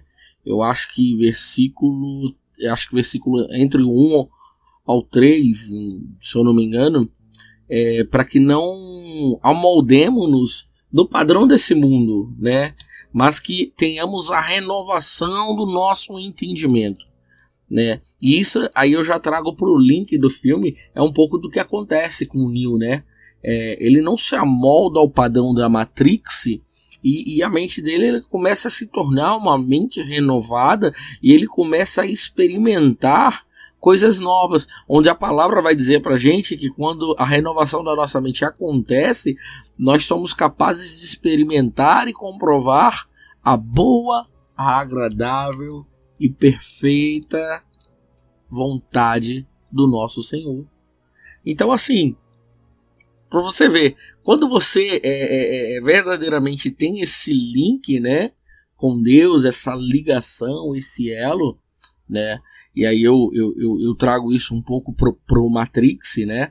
É, o, o, o Neo ele meio que vai entender o propósito dele, mesmo que não entendendo tanto, ele vai começar a ter uma mudança na vida dele, né? E nos atos e nas atitudes dele. Por quê? Porque um padrão de mentalidade que ele tinha vai, vai mudar, vai se renovar, né? Então, assim, dentro daquilo que eu falei, né, sobre as pessoas trazerem essa questão aí de que a palavra se renova, né, e, e, e, quererem trazer traduções diferentes. Não, não existe traduções diferentes. Existe uma renovação de mente baseada naquilo que Deus fala conosco, né? O que eu sou hoje não vai ser o que eu fui ontem. E aí, né, quando fala Wellington falou sobre verdade, eu lembro que eu tive uma discussão de uma madrugada inteira com o cidadão, porque o cidadão falou para mim que a verdade de cada um era uma verdade diferente. Aí eu falei para ele o seguinte: tudo bem, eu entendo, vamos lá. Se a verdade é diferente para cada um, e a minha verdade de hoje, né, é uma, mas amanhã pode ser outra, vamos, vamos compreender essa questão de cada um tem a sua verdade. É... E ontem a minha verdade era uma completamente diferente. O porquê que essa verdade mudou? Porque eu mudei, tá bom. Então, se eu mudei e a minha verdade mudou, quer dizer que a minha verdade de ontem hoje para mim é uma mentira. E se a minha verdade de ontem hoje para mim é uma mentira, ela nunca foi uma verdade. Ela foi um conceito que eu tinha de verdade eu tinha um conceito de verdade. E aí, para nós que somos cristãos, a palavra vai falar o seguinte: que Ele é a verdade. Jesus é a verdade. Ele é o caminho, a verdade e a vida. Ele é o caminho, a verdade. Nós vamos entender quem é a verdade. E vamos entender que temos um conceito daquilo que é verdade para nós mas existe uma verdade absoluta que é Jesus, né? Então é muito interessante quando a gente vem falar, né, dessas questões da palavra, da Bíblia, né, da renovação de mente, né? Que a gente entende que tudo isso junto nos faz se aproximar do Criador. Porém, quando a gente se distancia de tudo isso, é, a gente começa a querer ser mais do que o Criador. É por isso que, que a criação ela acaba se voltando contra o criador, porque ela não consegue entender esses pontos que foram colocados pelo Wellington, esses pontos que foram colocados pelo Vinícius, e ela não consegue entender que a verdade é Jesus e que ele é, é não só a verdade, como ele é o caminho, como ele é a vida, e aí ele vai se descrever como diversas outras coisas dentro da palavra e ele vai apontar, ele vai dizer que somente ele aponta para a salvação. Então, assim, é... distanciar do Criador né, e se voltar contra ele é algo que é para nós é, dentro de uma compreensão cristã é algo abominável, né? porém dentro de uma compreensão humana é algo natural. Por que, que é algo natural? Porque o ser humano vai fazer isso constantemente. Não, e essa busca por independência, na verdade, é até vista como um crescimento né, da pessoa, né? A pessoa, é, hoje em dia, a gente coloca muito, é, a gente, né? A, a, psicologia trabalha muito que o homem seja independente, né? Torne-se independente de ti mesmo, né? Então, essa busca por não ser dependente a ninguém é, entra é, em atrito com a visão de se tornar dependente de Deus, né? Saber que, por mais que como aquela boa e velha passagem, né? É, o, o, homem pode fazer os seus planos, mas o sim ou não vem de Deus, né? Galera, é, vamos se encaminhar já para o final, então, né? Vamos dar uma finalização, já vamos dar as nossas considerações finais aí. É, e para começar as considerações finais, eu vou fazer um, eu vou perguntar uma coisa e quero ouvir a opinião de todo mundo. Neil pode ser considerado o Salvador de Matrix? Ele é a representação de Jesus Cristo? Nas, no filme, sim. Mas é, dentro da obra do Matrix, eu acho que é isso que os diretores queriam representar. O Neo Salvador de todos. Né? No sentido de todo mundo ver um Salvador ali. É ecumênico.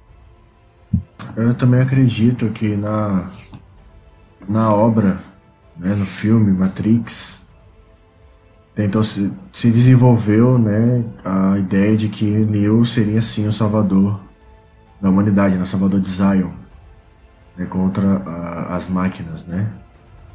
E só um detalhe que eu queria falar aqui, velho, aquele visual ali da cidade das máquinas, eu fiquei tipo, caraca, vou andar um pouquinho ali pra ver o que, que acontece ali, velho. É, mas, enfim, né, gente? É como eu falei também no início, né?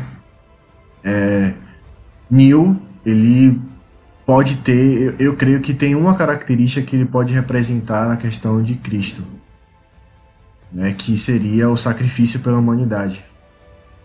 Né, mas esse é o único atributo que eu vejo. Assim, não sei se os, os outros meus outros amigos aqui eles têm outros atributos que podem se representar com Cristo.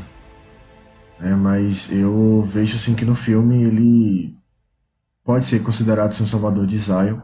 E nesse, nesse quesito, assim, eu diria que na fazendo analogia, né, ele é semelhante, né, o atributo dessa característica dele, o que aconteceu com ele, o que ele fez é semelhante ao que Cristo fez por nós. É, eu não vi o Neil transformar água em vinho e acabou o terceiro, ele não vi se ele ressuscitou. Então, para mim, não preenche os pré-requisitos básicos. Brincadeiras à parte, é, é, eu percebo que a ideia do filme, né, acho que é mostrar isso, mostrar esse Salvador que não está. É, até a Bíblia vai nos dizer que é o, aquele é, que sofreu pelos pecados, os pecados de todos, né?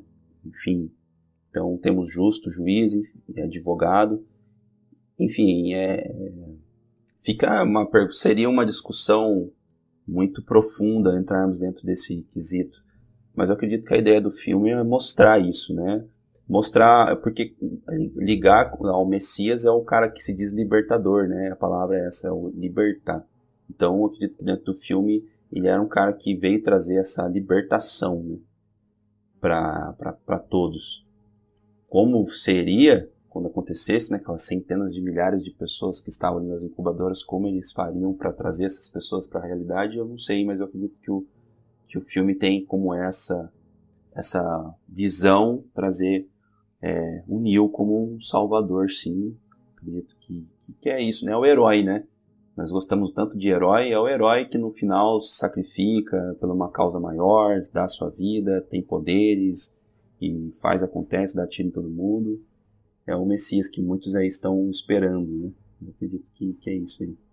Então, eu, eu enxergo o Neil né, é, na obra, sim, como um Messias, né? Como o Vinícius falou, né? É, o Messias ele é um salvador. Mas eu não enxergo uma alusão a Jesus, né? É, eu, acredito que a gente tem que separar um pouco essa questão, né? A alusão ao Messias e alusão ao próprio Jesus. Ali eles apresentam um Salvador, né? Salvador esse é, qualquer que diversas outras religiões vão apresentar um é, e várias histórias em quadrinhos vão apresentar, vai apresentar o Superman, o Batman e daí por diante, apesar de eu não gostar do Batman, né? É, mas é, Jesus em si, é, Matrix ele não vai fazer essa alusão a Jesus, porque é, Jesus ele ele ele como como até colocado pelo Vinícius meio que em tom de brincadeira, mas é, ele acabou aí colocando aí algo interessante. É, Jesus, o, o, Jesus, né? É, ele, ele, ele, ele tem uma outra característica totalmente diferente, né? Tem toda uma, uma questão histórica né? Tem toda uma questão bíblica e tem toda uma questão é, correlacionada a, ao início, né? Ao início do, do, do, da criação, né? Porque Jesus já estava lá. É, já o Nil não. É, o Nil ele, ele é, é, é a promessa de um Messias que vai surgir após as máquinas dominarem é, o, o, o, o mundo. Então essa separação entre um Messias, um Messias e Jesus, eu acho que é legal para a gente poder estar tá, é, fazendo. Então, é, eu vou contra todo mundo. Eu não acho que Neil seja representação de, de Jesus e nem do Salvador, na verdade, de Matrix. É, porque por quê, né? Daí fica a questão, caramba, cara, como assim, né? Tá no filme que o cara tá salvando todo mundo e tu me vem e solta essa. E no segundo filme ele se encontra com um arquiteto. E o arquiteto fala para ele assim: "Você tá achando que você é o único, né? Você tá tá tá vendo muita tá tá se vendo como uma pessoa muito especial, mas olha pro monitor atrás de você, daí aparece vários news. Vários, vários, um monitor com vários news. E ele fala assim: esse daí é você em cada uma das realidades que já que você perdeu, né, que foram destruídas. É, então, o que te faz pensar que nessa realidade agora você vai conseguir salvar a humanidade, né? E daí até na hora ali ele até dá uma escolha que eu não vou entrar aqui agora, porque daí já é mais o plot do segundo filme. Mas no, no primeiro filme, Neil não chega, tipo, né, como é a introdução da história, a única coisa que acontece é que ele não chega a salvar ninguém.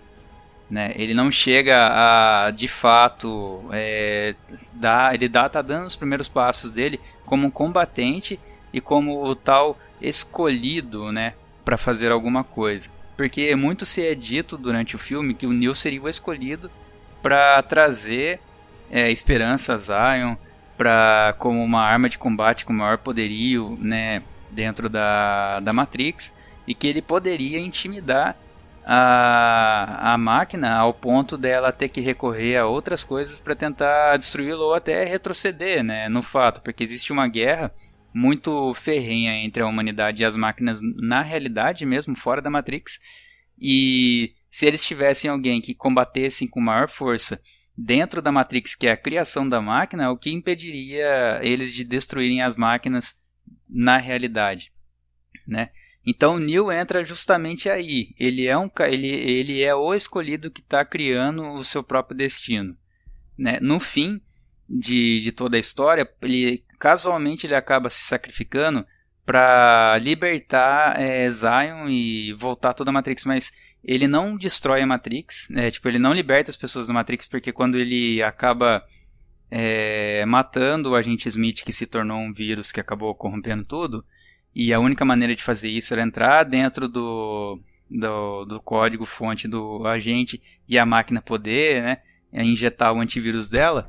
É, ele reinicia toda a Matrix, criando de novo todo aquele cenário de, de, de é, prisão, né? Porque as pessoas ainda vão continuar vivendo dentro da Matrix. A única coisa que acontece é que as máquinas não vão mais destruir a, a cidade de Zion. Ah, existe uma trégua entre eles e assim, ah, enquanto vocês não estiverem mexendo com a gente, nós não faremos uma, nada para vocês. Mas não necessariamente ele salva as pessoas que estão na Matrix.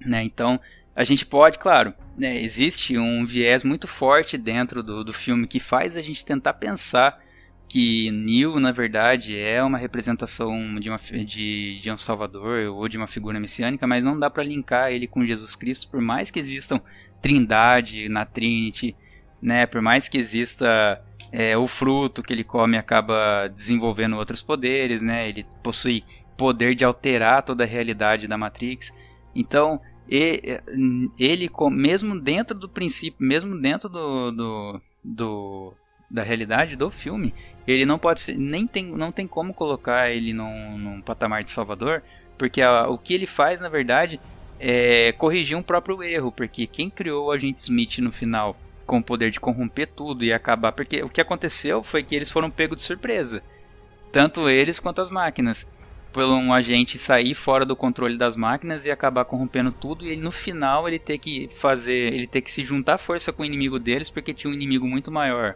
né? E, eh, e ambos acabam destruindo o, o agente Smith.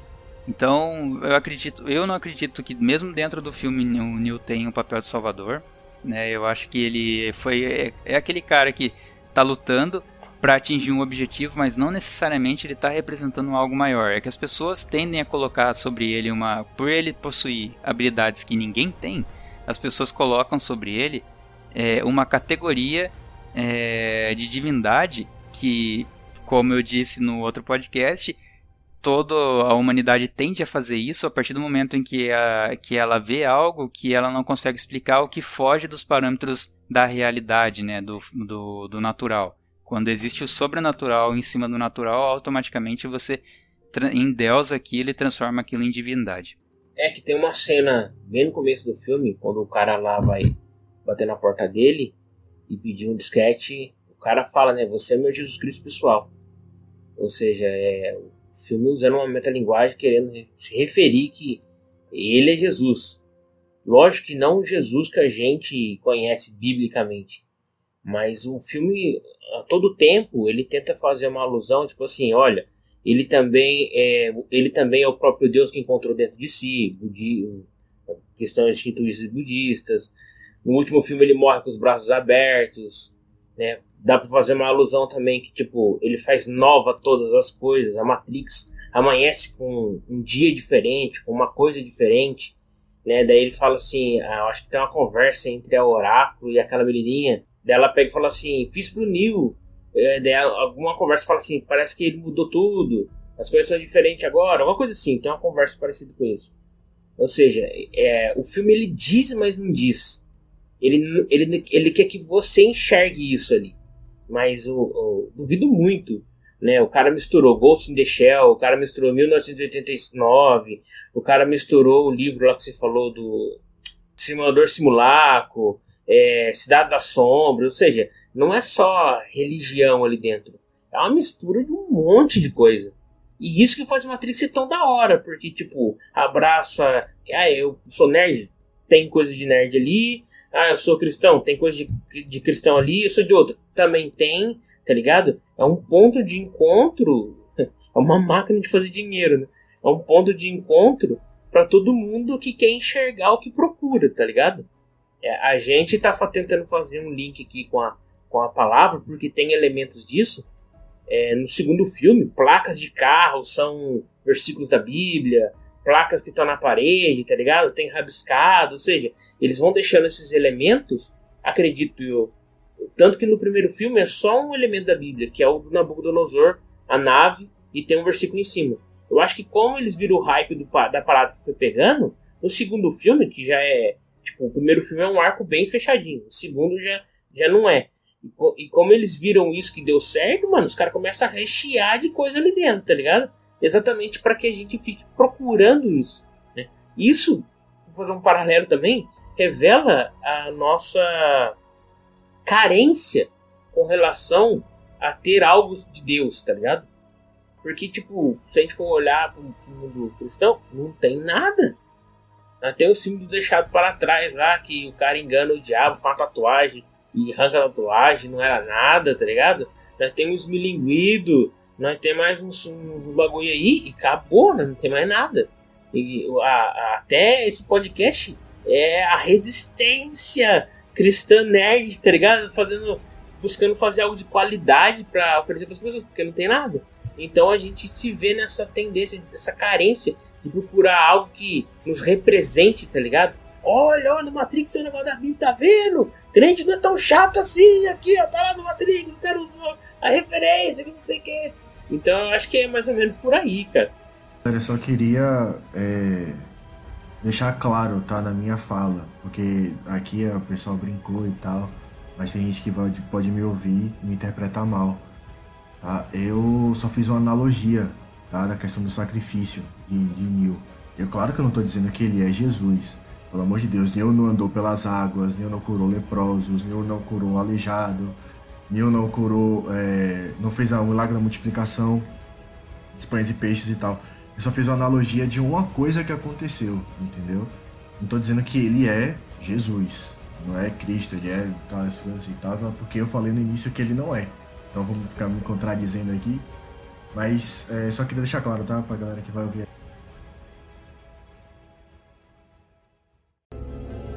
Lembre-se, eu estou oferecendo a verdade, nada mais.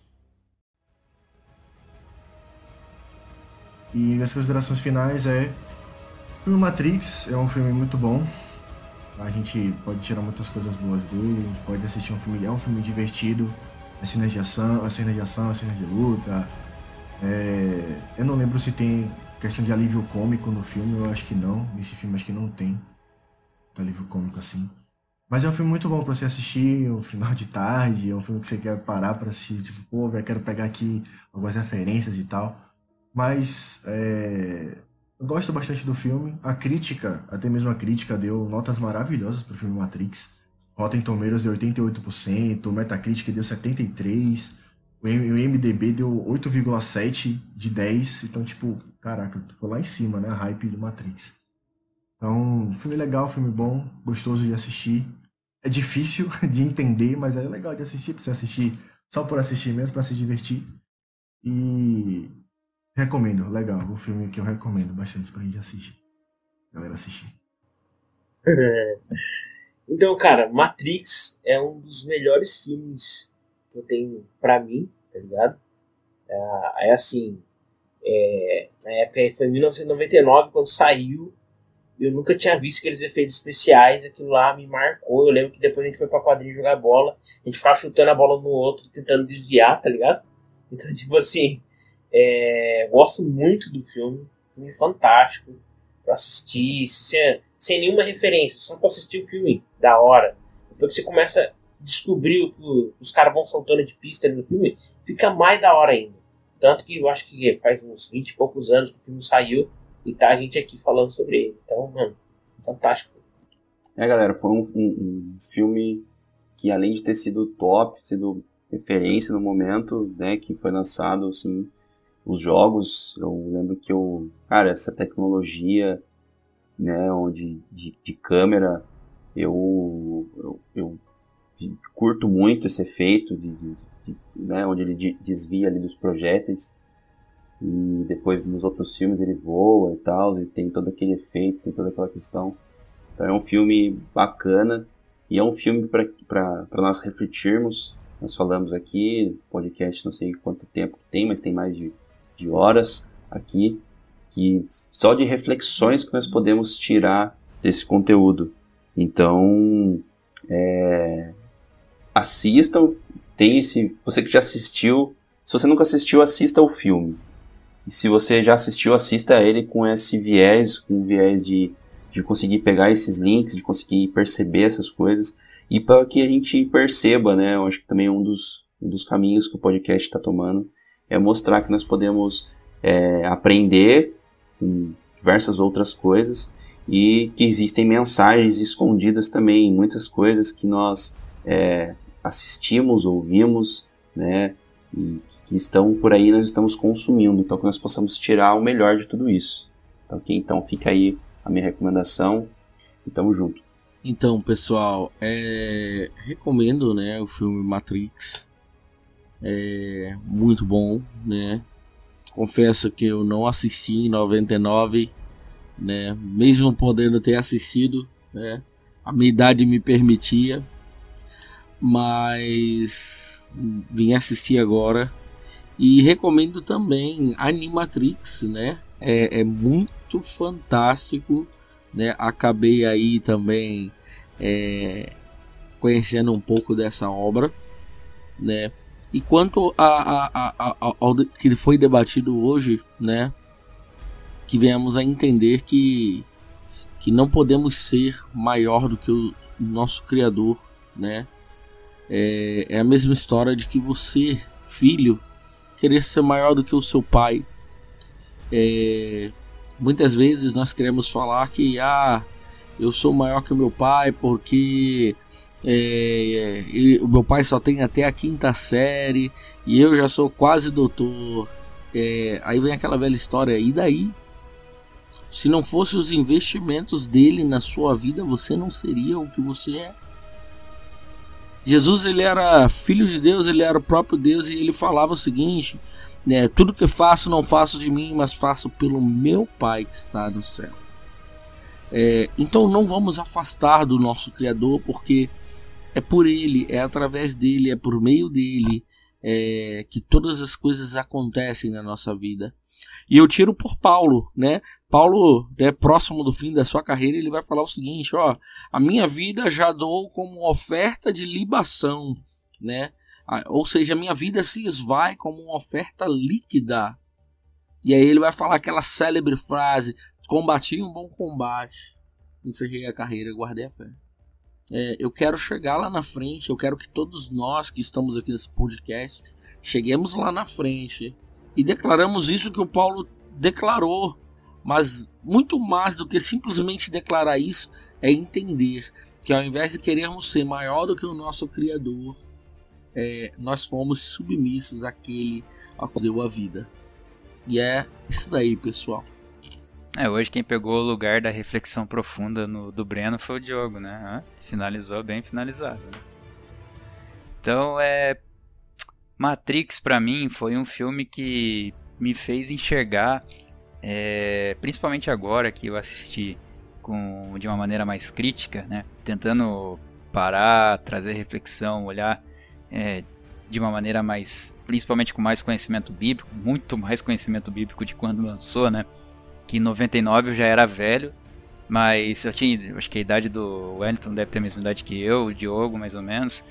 É, eu lembro de ter assistido na época é, o filme, mas eu não. Naquela época eu, eu, gostei muito das cenas de ação que elas chegaram inovando muito, né?